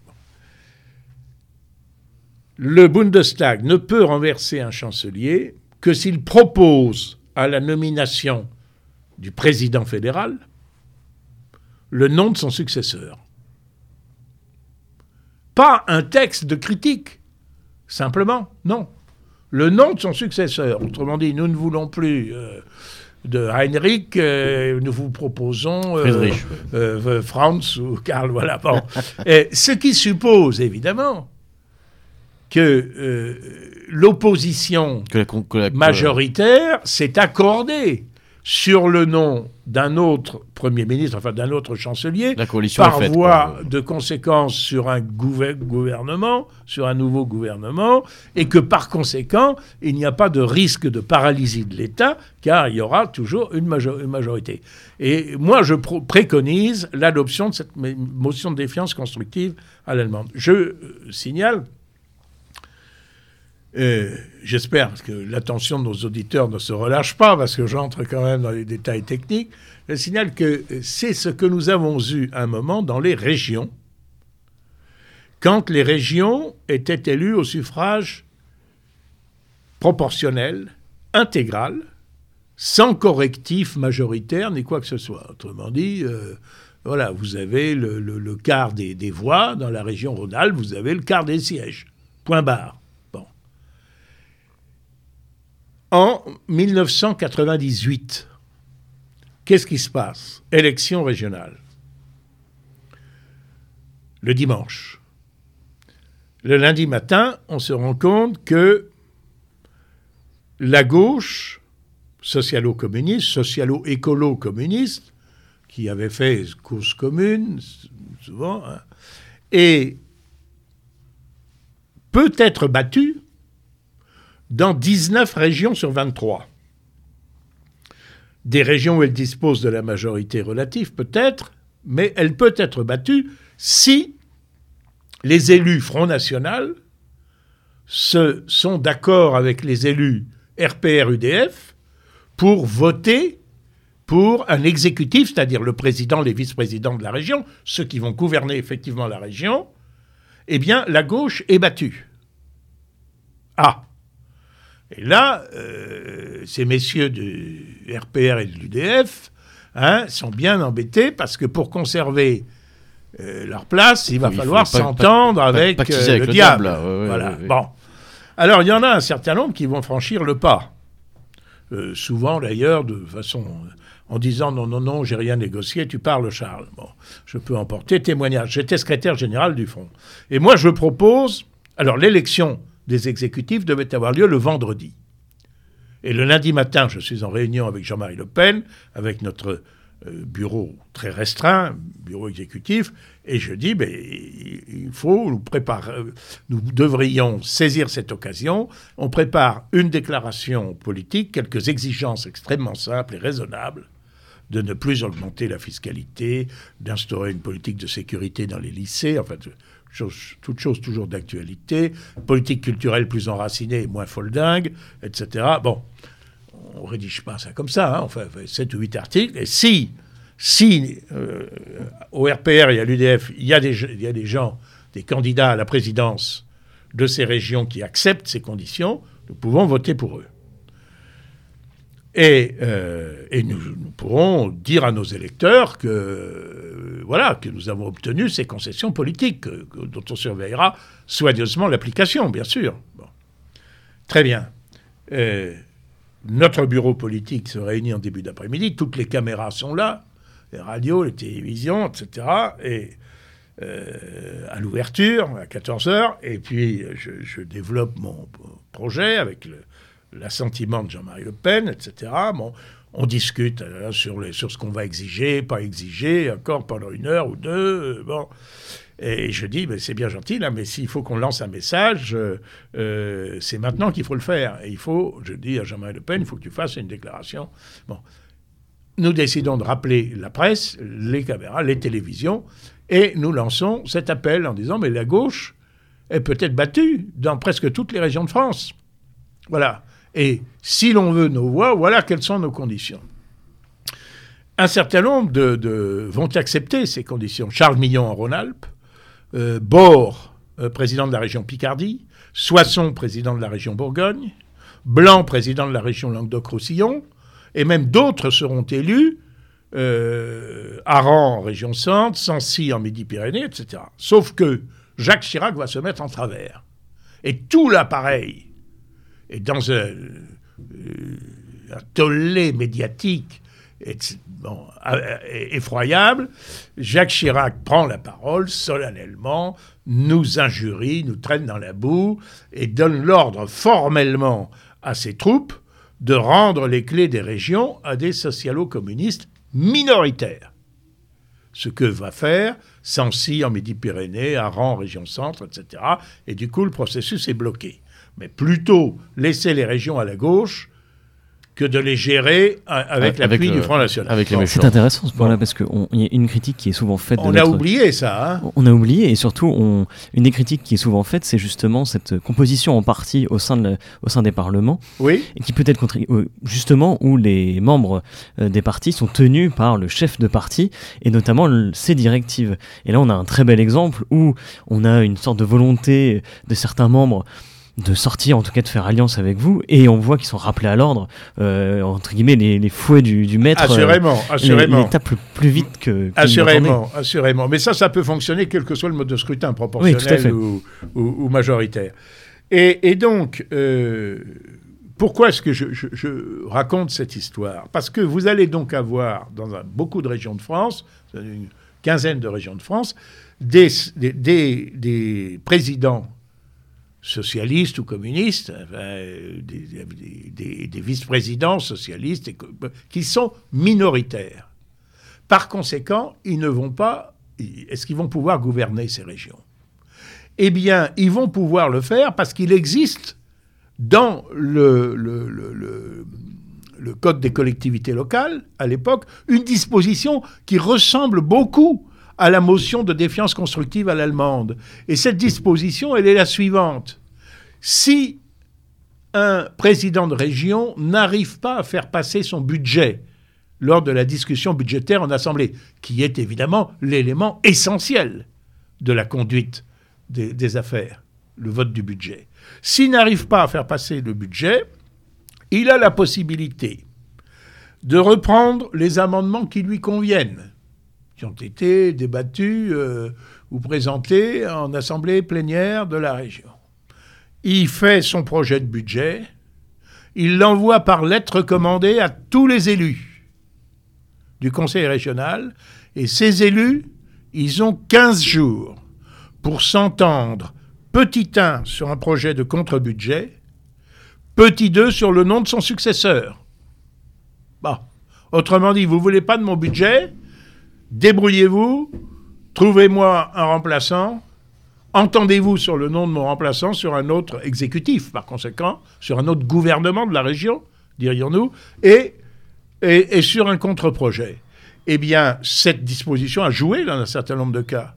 Il y a des présidents de région qui ne sont pas parvenus à faire voter leur budget, qui ont utilisé cette disposition, et, euh, euh, l'opposition n'est pas parvenue à s'entendre sur, et pour cause, compte tenu des oukases de, Chirac, ni sur le nom d'un remplaçant, ni sur un contre-projet. Par conséquent, ces régions ont été gérées tout à fait naturellement, normalement. Alors je ne parle pas du, du fond de la gestion, que j'ai considéré comme détestable bien souvent, hein, de la gestion euh, socialo-communiste. Mais en tout cas, ce qu'on peut dire, c'est qu'il n'y a pas eu d'instabilité, il n'y a pas eu de paralysie de l'institution. Voilà, moi je crois que le bon correctif, c'est ça, c'est l'article 67 euh, de la Constitution allemande. Et que si vous acceptez, si vous songez aux conséquences, si vous acceptez, pas seulement dans notre Constitution, mais dans notre code des collectivités locales, etc., partout. Si vous acceptez d'instaurer cet article-là, vous n'avez plus de problème pour instaurer la proportionnelle intégrale, pas des doses de proportionnelle. Euh, vous savez, on, on, dit il faudrait instiller une dose de proportionnelle. C'est une tartufferie absolue. Parce que vous, avez, vous allez prendre 20%. Euh, ah non, il y en a qui disent Ah non, c'est trop. 10% de l'Assemblée nationale. Alors 10% de 570, ça fait 57 sièges que vous allez pouvoir vous partager. Pas? Bon Ça veut dire on va vous donner des miettes, on va vous donner trois sièges, etc. Non. Si vous, si vous instaurez cette, euh, cette euh, motion de défiance constructive, c'est-à-dire si vous contraignez l'opposition à ne pouvoir renverser je dis un Premier ministre, mais je peux dire un maire dans une commune, un maire et ses adjoints, un président de département ou un président de région, que s'ils se sont entendus auparavant sur le nom de, son successeur, eh bien vous pouvez avoir une proportionnelle intégrale. Intégrale, un seul tour de scrutin, toutes les opinions représentées, que ce soit dans la commune, dans le département, dans la région ou à l'Assemblée nationale ou au Sénat, parce qu'on n'a pas beaucoup parlé du Sénat, mais il y aurait aussi beaucoup de choses à dire sur le Sénat. On n'a pas non plus parlé d'ailleurs, et je voulais peut-être vous emmener sur ce sujet-là, des, des cours suprêmes, en tout cas même en France, du Conseil constitutionnel, de la Cour de cassation et du Conseil d'État, qui sont normalement le troisième pouvoir, ce fameux pouvoir judiciaire, euh, enfin, le, oui, si, le fameux pouvoir judiciaire, euh, et, euh, et, notamment de leur, leur critique qui est souvent faite de devenir des instruments aussi du président, en tout cas de la majorité, de la majorité été élus. On, le voit par exemple avec le Conseil constitutionnel qui, pour le coup, là, c'est assez flagrant, puisque les, nominations sont faites euh, par les différents présidents d'Assemblée, si je ne me trompe pas, et le président de la République aussi. Et du Sénat. Et du Sénat, tout à fait. Par tiers. Tout à fait. Et, euh, et, mais, mais, de toute façon, on le voit aussi, euh, je, pour le connaître un peu avec la Cour de cassation, on voit des, des, des, des bisbilles, j'ai envie de dire ça comme ça, c'est un peu vulgaire, entre euh, le pouvoir en place et les juges, où on voit qu'il y a des dîners qui se font, bon, ça c'est un peu sous la main, mais aussi des, des vraies prises de position, presque partiales, de certains juges de la Cour de cassation, ah, en faveur d'une certaine politique à un instant T. Alors, là, il y a beaucoup de choses dans votre question. Alors, Premièrement, euh, je, distinguerai le Conseil constitutionnel du reste de la magistrature. Vous savez que chez nous, il y a deux ordres, ce qui n'existe pas chez les anglo-saxons, par exemple, mais chez nous, il y a deux ordres de, juridiction. L'ordre judiciaire, c'est-à-dire les tribunaux ordinaires, qui soient en matière civile, pénale, sociale, commerciale, qui euh, ensuite au deuxième niveau les cours d'appel et enfin effectivement la cour de cassation. Bon. Et puis vous avez un autre ordre euh, qui est l'ordre des juridictions administratives pour les questions de responsabilité de l'État ou d'annulation d'actes administratifs ou, de, ou certaines questions traitantes aux libertés publiques.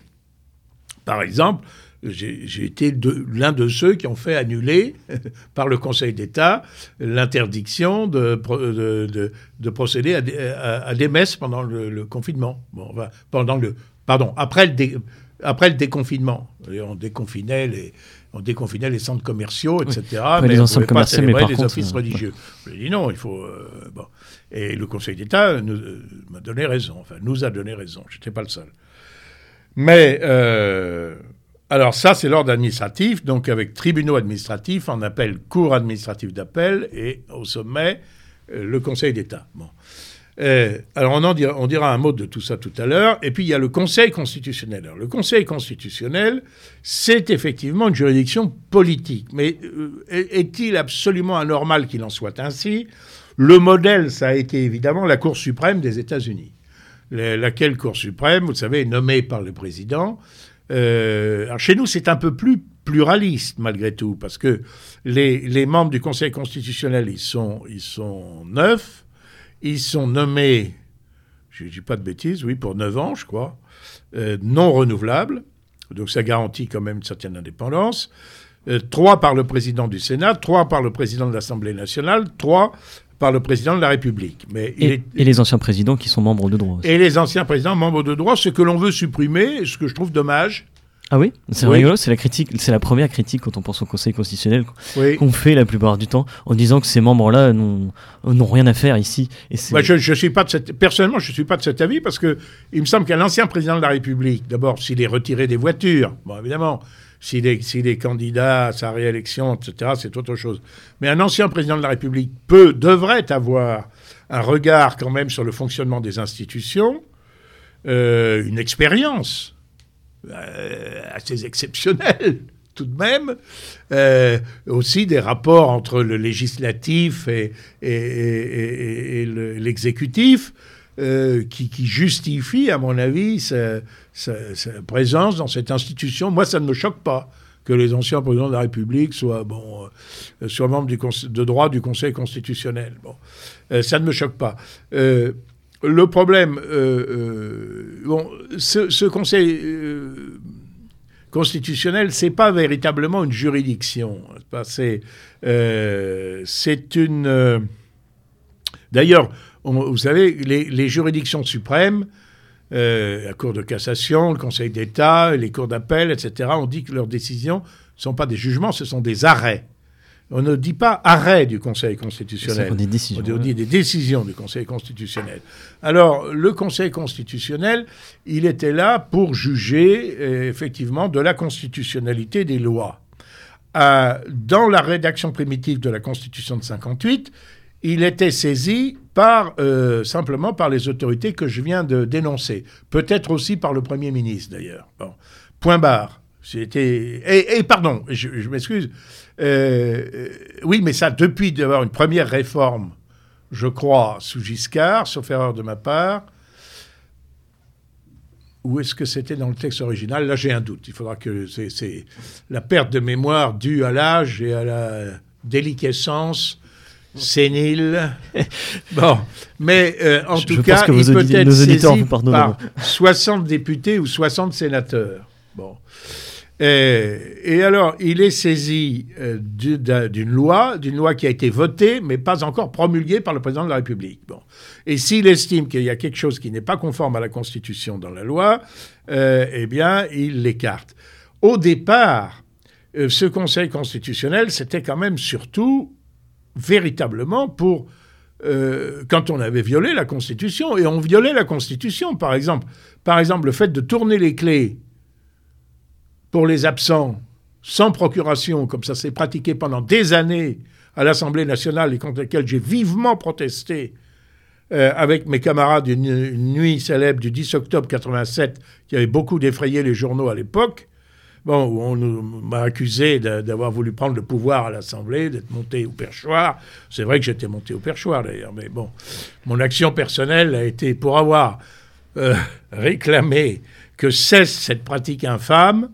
Euh, alors que j'étais tout à fait dans mon droit, parce que j'étais secrétaire de l'Assemblée et que l'article 52 du règlement me permettait de vérifier les procurations des absents, que je savais être inexistantes, bon, eh bien, euh, euh, mon action personnelle avait été comparée, je crois, dans l'édito du journal du dimanche qui a suivi, à la une du journal du dimanche, par M. Genestar, le grand éditorialiste, euh, l'action de M. Gollnisch nous rappelle le putsch de Terrero, l'incendie du Reichstag et la nuit des longs couteaux. Ah Ce que je trouve beaucoup pour un seul homme. Ah, Vous avez une vie très remplie. Je n'avais même pas un pistolet à eau. Hein. bon, donc, euh, voilà. Mais, mais bon, fermons la, fermons la parenthèse. Je ne sais plus euh, ce que je ne sais plus où je voulais en venir. On était sur le, fameux contrôle de la, de la Cour constitutionnelle. Alors, alors, le contrôle de la Cour constitutionnelle, c'était pour contrôler quand il y avait une faute de procédure, à mon avis, au départ. Une faute de procédure, ça peut, ça peut arriver, hein Ça peut arriver. Ça peut arriver que, par exemple, on fait un cavalier, euh, euh, on, on, a le gouvernement introduit des amendements dans un texte de la discussion d'un texte de loi qui n'ont aucun rapport avec le texte de loi. Bon, et voilà, bon, ben, il y, a un vice de procédure, bon, euh, même si la majorité a ratifié ça, bon, euh, c'est ça au départ. Et puis, il y a une dérive indiscutable, il y a une dérive indiscutable que vous n'observez pas au même degré au Japon, par exemple, où vous avez aussi une Cour suprême. Euh, et cette dérive, c'est que, est la suivante, il y a un préambule de la Constitution qui fixe des objectifs, qui euh, voilà, euh, bon, euh, et, qui renvoie même à la Déclaration des droits du citoyen de 1789, qui renvoie également à la Déclaration des droits sociaux euh, de la Constitution de 1946, c'est-à-dire celle de la quatrième République. Et alors, le Conseil constitutionnel s'arroge le pouvoir maintenant de contrôler si les textes de loi, euh, eh bien, euh, ils sont conformes à l'idée qu'il se, fait de ce que sont les principes fondamentaux de notre droit constitutionnel au regard de tous ces textes. Alors, ce qui, en, effectivement, l'érige en quasi-pouvoir paralégislatif, évidemment, ce qu'il n'est pas à l'époque et ce qu'il n'aurait pas dû devenir? Bon, ça, c'est un premier problème. Euh, alors, d'autre part, vous parliez de la Cour de cassation. Moi, je n'incriminerai pas particulièrement la Cour de cassation. La cour, je, dirais, je dirais que dans notre système judiciaire, c'est pas ce qu'il y a de pire. Non, le problème, c'est la politisation de la magistrature, euh, et notamment à l'école de la magistrature, et le fait qu'il euh, y a un syndicat de la magistrature qui est ouvertement partisan. Ouvertement partisans. Par exemple, euh, moi, je suis inquiété dans l'affaire des assistants parlementaires parce que il s'est avéré que mes assistants parlementaires, ils coopéraient plutôt avec le Rassemblement national, c'est sûr, qu'avec le Parti socialiste. Bon, là, c'est certain. Bon. Et alors, au, scandale, ils coopéraient avec la formation, ben oui, avec la formation politique à laquelle j'appartiens, qui m'a fait élire, sur les listes desquelles j'ai été présenté aux électeurs, bien sûr, hein, à entendre un certain nombre de salopards euh, du Parlement européen qui est cherchant à nous nuire, n'est-ce pas, mon, assistant, euh, s'il avait reçu un coup de fil d'un journaliste euh, qui disait je voudrais parler à M. Goldnich, mon assistant aurait dû dire mais vous voulez parler à M. Goldnich, député européen, ou à M. Goldnich, dirigeant du Front National? Parce que si c'est dirigeant du Front National, je raccroche tout de suite. C'est ça. Bon. Eh bien, euh, mon affaire est instruite par une dame, d'ailleurs que je ne mets pas en cause du tout personnellement. Euh, quoique j'ai commencé par lui dire que je n'avais aucune confiance dans son équité, euh, ça se trouve, euh, bon, mais qui était membre du syndicat de la magistrature. Or, ce, syndicat de la magistrature que présidait Madame Martre, Madame Martre qui a été absolument abominable dans, dans le jugement scandaleux qu'elle a prononcé contre Jean-Marie Le Pen, avec ses deux assesseurs, assesseuses, il faut dire, il faut féminiser maintenant les fonctions, euh, euh, dans l'affaire de Mantes-la-Jolie, où en réalité c'est Le Pen qui est l'agressé et non pas l'agresseur. Bon. Eh bien, euh, Madame Marthe, présidente du syndicat de la magistrature, dans, dans, le, dans les locaux desquels, ouverts au public, aux journalistes, etc., il y avait le mur des cons, c'est-à-dire un certain nombre de personnalités désignées à la vindicte des membres de ce syndicat. C'est bien ça que ça veut dire et dans lequel figurait notamment, par exemple, Marine Le Pen, présidente de la formation politique à laquelle j'appartiens. Alors évidemment, euh, dans ces conditions, euh, vous avez forcément une suspicion légitime pas à l'égard de tel ou tel magistrat en particulier, mais à l'égard du fonctionnement de la justice. Quand vous voyez, par exemple, euh, quand vous voyez, euh, j'ai appris hier, par exemple, que M. Dieudonné, on peut ne pas aimer euh, l'humour de Dieudonné ou l'aimer beaucoup, etc., c'est pas le problème. Bon, il s'est, dans un de ses sketchs, moqué de, d'un jugement qui avait condamné une malheureuse pharmacienne qui avait vendu des masques. Et ça, avant qu'on dise ensuite que les masques étaient obligatoires. Bon, euh, je pense que le rôle, effectivement, d'un humoriste, euh, c'est quand même de relever, euh, serait-ce en termes assez vifs, euh, ce genre de contradiction dans la République. Et Dieu sait que l'affaire du Covid n'a pas manqué. Eh bien, le, parquet, pour, pour cette affaire, qui est purement d'un délit d'expression, avait, avait, avait fait perquisitionner chez lui. Donc on voit bien qu'il y a un abus. il y a un abus de pouvoir. Et, je, je, reviens à ce syndicat de la magistrature qui avait édité une brochure brochure représentant un policier euh, euh, sous forme d'une tête de cochon avec un képi de flic. Et les, thèmes du, de la brochure, c'était Soyez partiaux. Soyez toujours pour, euh, pour l'employé contre le patron, pour les enfants contre les parents, euh, pour euh, euh, pas l'immigré contre le, délinquant contre le policier, contre le national, etc., etc. Soyez partiaux. Bon, il est évident que quand vous avez vous avez une partie notable de magistrats qui votent pour un tel syndicat et, et, que, par exemple, on a les opinions politiques qui sont les miennes, il y a de quoi, il y a de quoi effectivement être inquiet.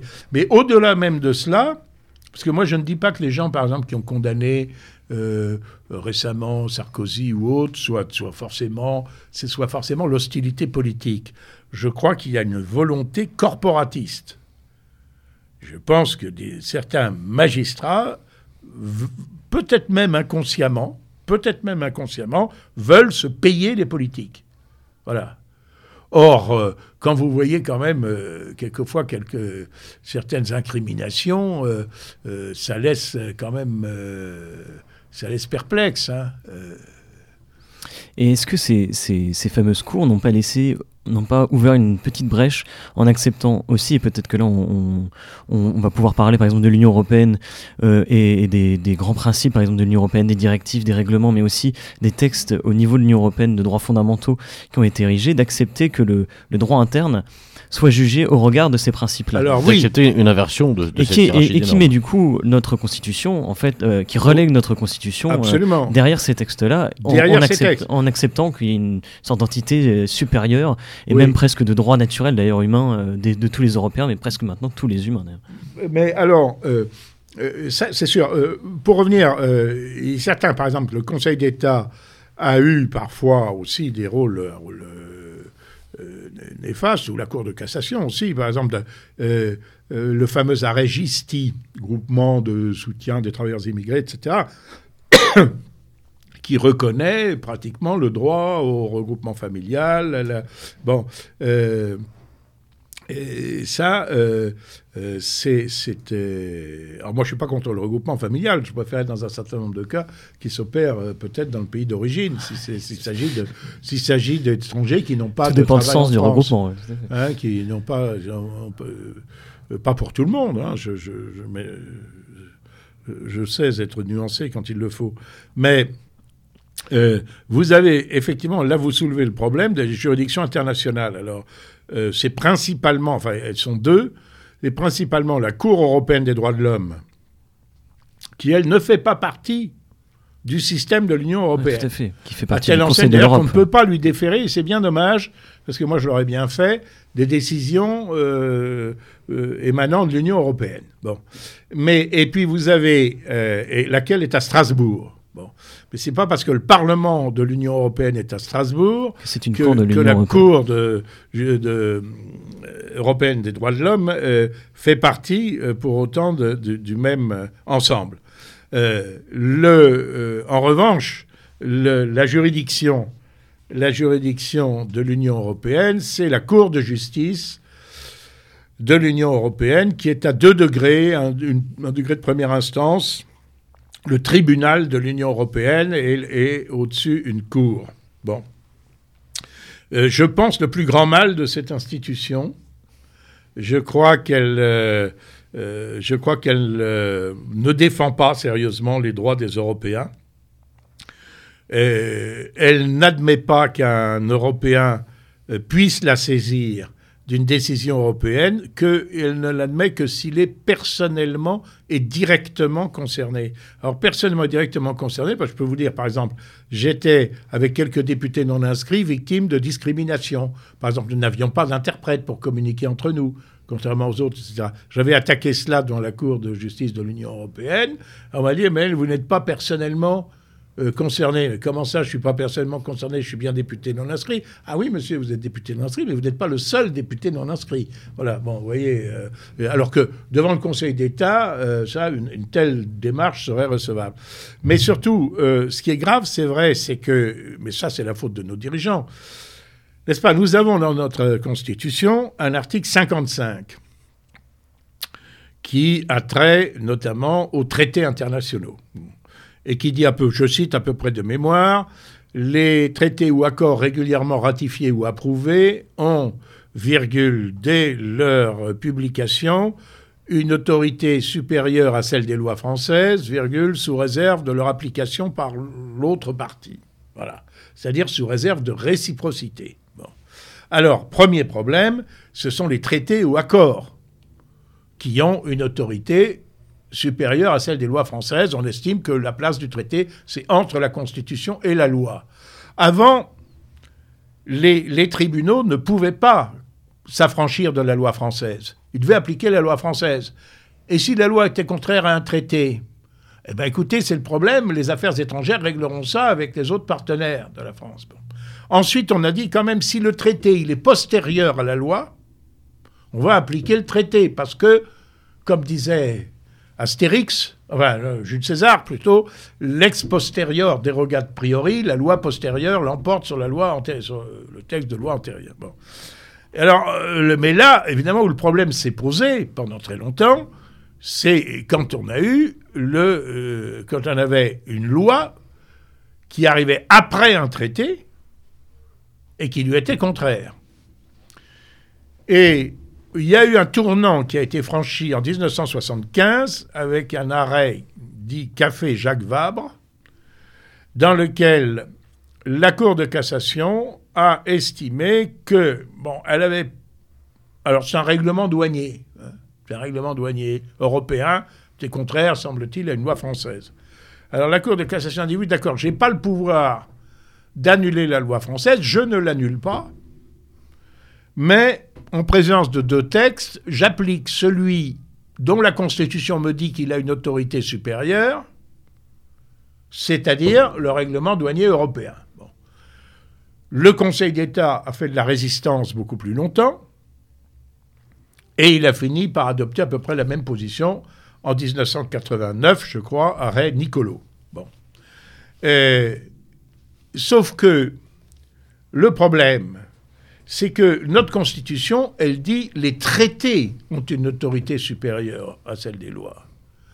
Mais là maintenant, c'est plus seulement les traités, c'est tous les textes qui sont pris en application de ces traités.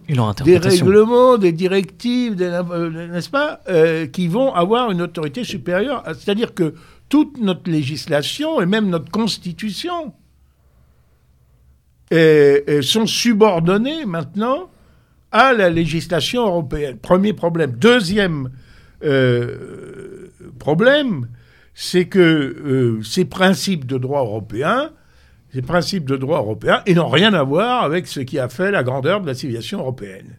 Parce qu'on essaie de nous faire croire dans le contentieux qui de, euh, entre la Commission et, la majorité de, mes anciens collègues du Parlement européen, enfin pas ceux de de mon bord, je dis tout de suite, contre, par exemple, qui mettent en accusation la Pologne, la Hongrie, tout ça parce que la Pologne et la Hongrie ne veulent pas euh, d'immigration. Les Polonais et les Hongrois disent mais on a accepté la libre circulation des personnes, mais des personnes à l'intérieur de l'Europe. On n'a pas accepté que le monde entier débarque chez nous. Bon, et puis alors on dit mais oh, oh, oh, vous avez euh, et puis l'avortement, il faut vous, vous devez pratiquer l'avortement. Bon, alors la Pologne et la Hongrie me dire écoutez, ça nous regarde. C'est pas, pas votre problème. Si, si, au nom de la, liberté de circulation des services. Oui, mais c'est pas tout à fait un service comme un autre que d'éliminer un enfant à naître. Bon. Hein, et, ainsi de suite. Et donc, on voit qu'il y a, une espèce de logorée qui est repeinte. Et ça, il y a, je dois dire, il y a quelqu'un qui le décrit très bien, c'est Eric Zemmour.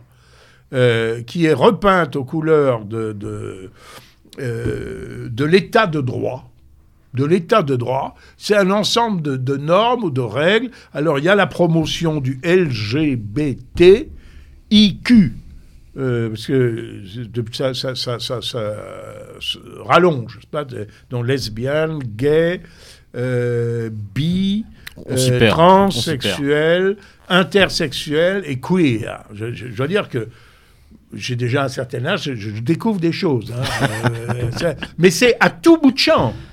Par exemple, il y a eu un accord récemment euh, de libre circulation, je sais pas, avec le Kosovo. Euh, le Kosovo, qui est détenu quand même par de rudes Albanais, hein, euh, parfois assez brutaux, alors, alors que ça n'avait absolument aucun, aucun rapport avec le contenu de l'accord intervenu entre l'Union européenne et ce, et ce, pays, était marqué que le Kosovo s'engageait à protéger les LGBT, etc. Euh, alors tout ça est rebaptisé État de droit, c'est parfaitement arbitraire. C'est parfaitement arbitraire. Et euh, il y a un rapport, on en avait d'ailleurs parlé avec euh, Thibault Mercier, maître Thibault Mercier, lors de l'émission qu'on a faite avec lui.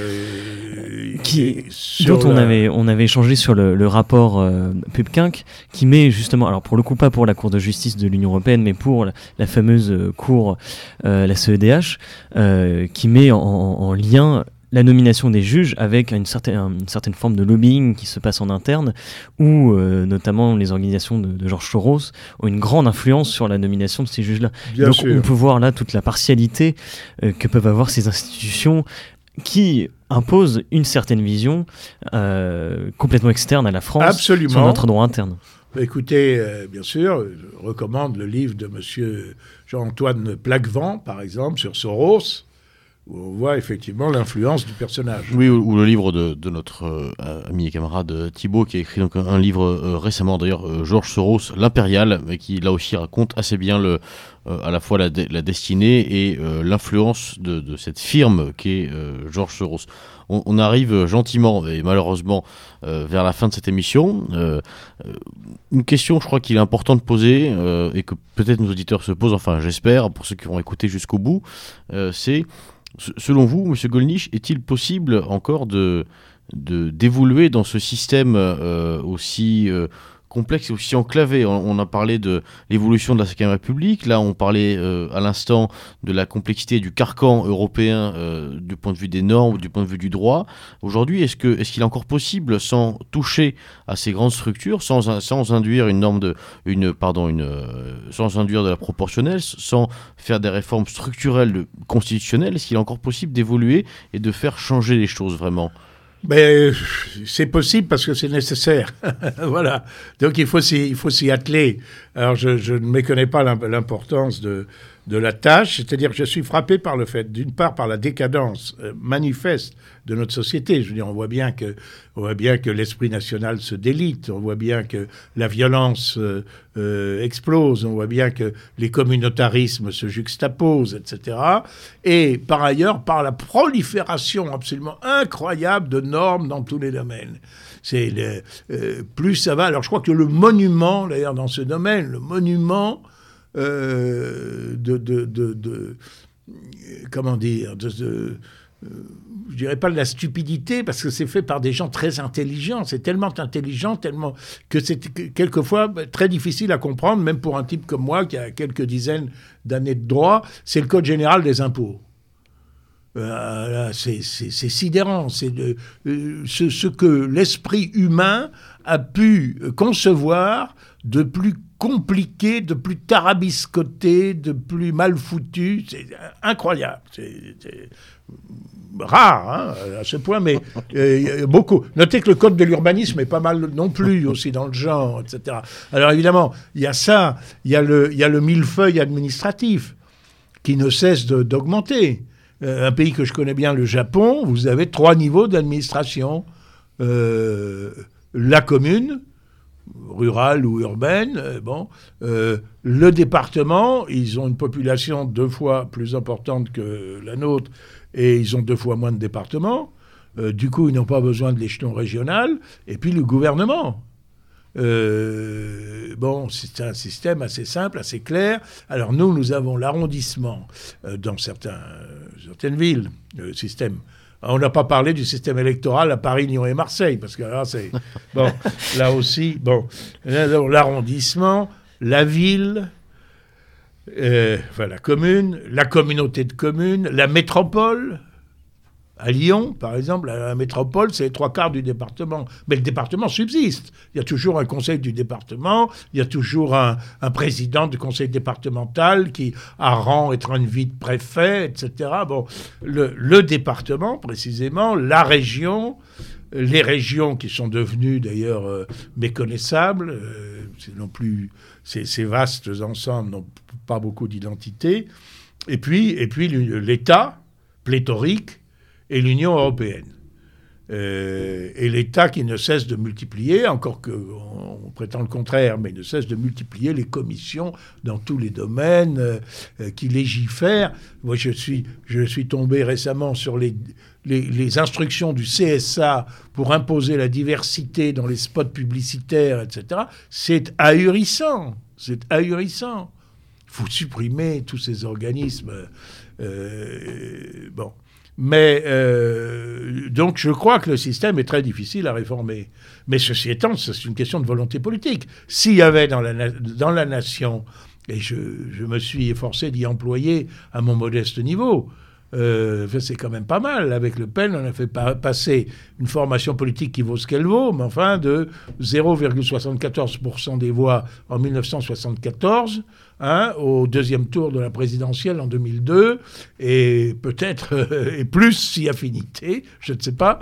Mais euh, et nous ne sommes pas les seuls sur ce créneau de la défense de la souveraineté française, même si les autres formations sont moins importantes. Bon, donc je souhaiterais d'ailleurs qu'il y ait une union entre entre toutes. Et donc, s'il y a une volonté politique, s'il y a un sursaut national, euh, on peut faire ça. On peut, on peut, on peut, en quelques mois, on peut simplifier le, millefeuille administratif, euh, euh, supprimer quantité de comités théodules qui vivent à, nos, à, nos, crochets, renégocier les traités avec l'Europe en disant ça suffit. Ça suffit, cette boulimie que vous avez, ces, empiètements. Euh, et, je peux vous dire, alors on me dit, ah, mais c'est irréaliste, vous n'arriverez pas à faire en sorte que les 28, sont plus que 27 maintenant d'ailleurs, s'entendent. Mais si, on y arriverait très bien. D'abord parce qu'on aurait des alliés, ce groupe de Visegrad que je citais tout à l'heure, la Pologne, la Hongrie et, d'autres. Bon, premièrement, on aurait des alliés. Euh, deuxièmement, euh, si la France tape du poing sur la table, et dit c'est à prendre ou à laisser, sinon je claque la porte.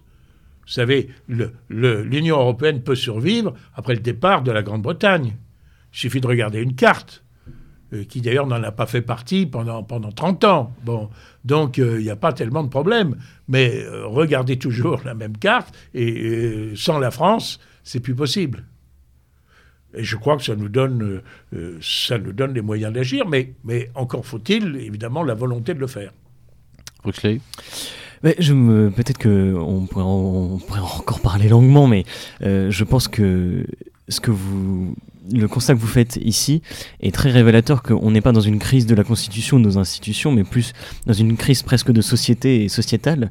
Et j'ai des souvenirs de, mes premières années de droit où on me parlait de que la France avait un côté révolutionnaire, même jusque dans sa constitution, puisque quand vous avez fait la chronologie des différentes constitutions françaises, on voit bien que c'est des crises successives et qui ne sont finalement que des révolutions successives aussi.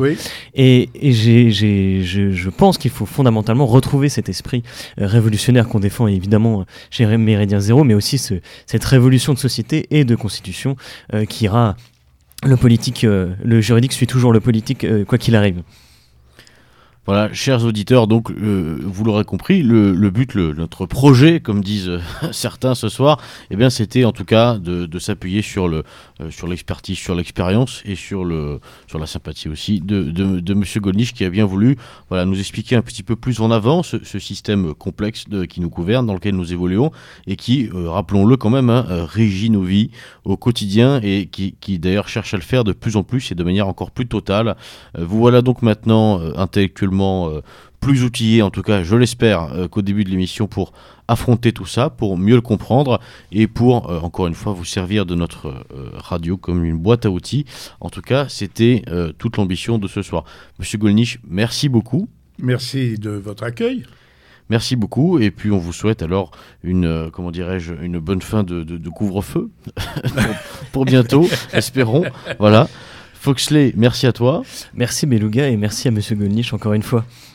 Et chers auditeurs, euh, je, suis euh, encore une fois obligé de vous rappeler que nous comptons sur vous. Nous avons besoin de votre soutien y compris financier. Vous pouvez nous faire des dons, comme vous le savez, sur les différentes plateformes dédiées à cet effet, donc euh, notamment Tipeee ou directement sur notre site radioméridien0.com org ou .com, je sais jamais si c'est org, org. Radio Méridien .org. C'est radio mz.org. Radio, je, bon, je suis. Mais c'est pas grave. Je suis un mauvais compteur, voilà. Radio Méridien, Radio MZ, pardon. Du coup, je vais y arriver. .org. Voilà. Merci beaucoup, chers auditeurs. Merci pour vos soutiens. Merci pour votre écoute. C'était donc Beloga et Foxley à la barre de cette émission et comme il se doit à l'abordage. Et pas de quartier.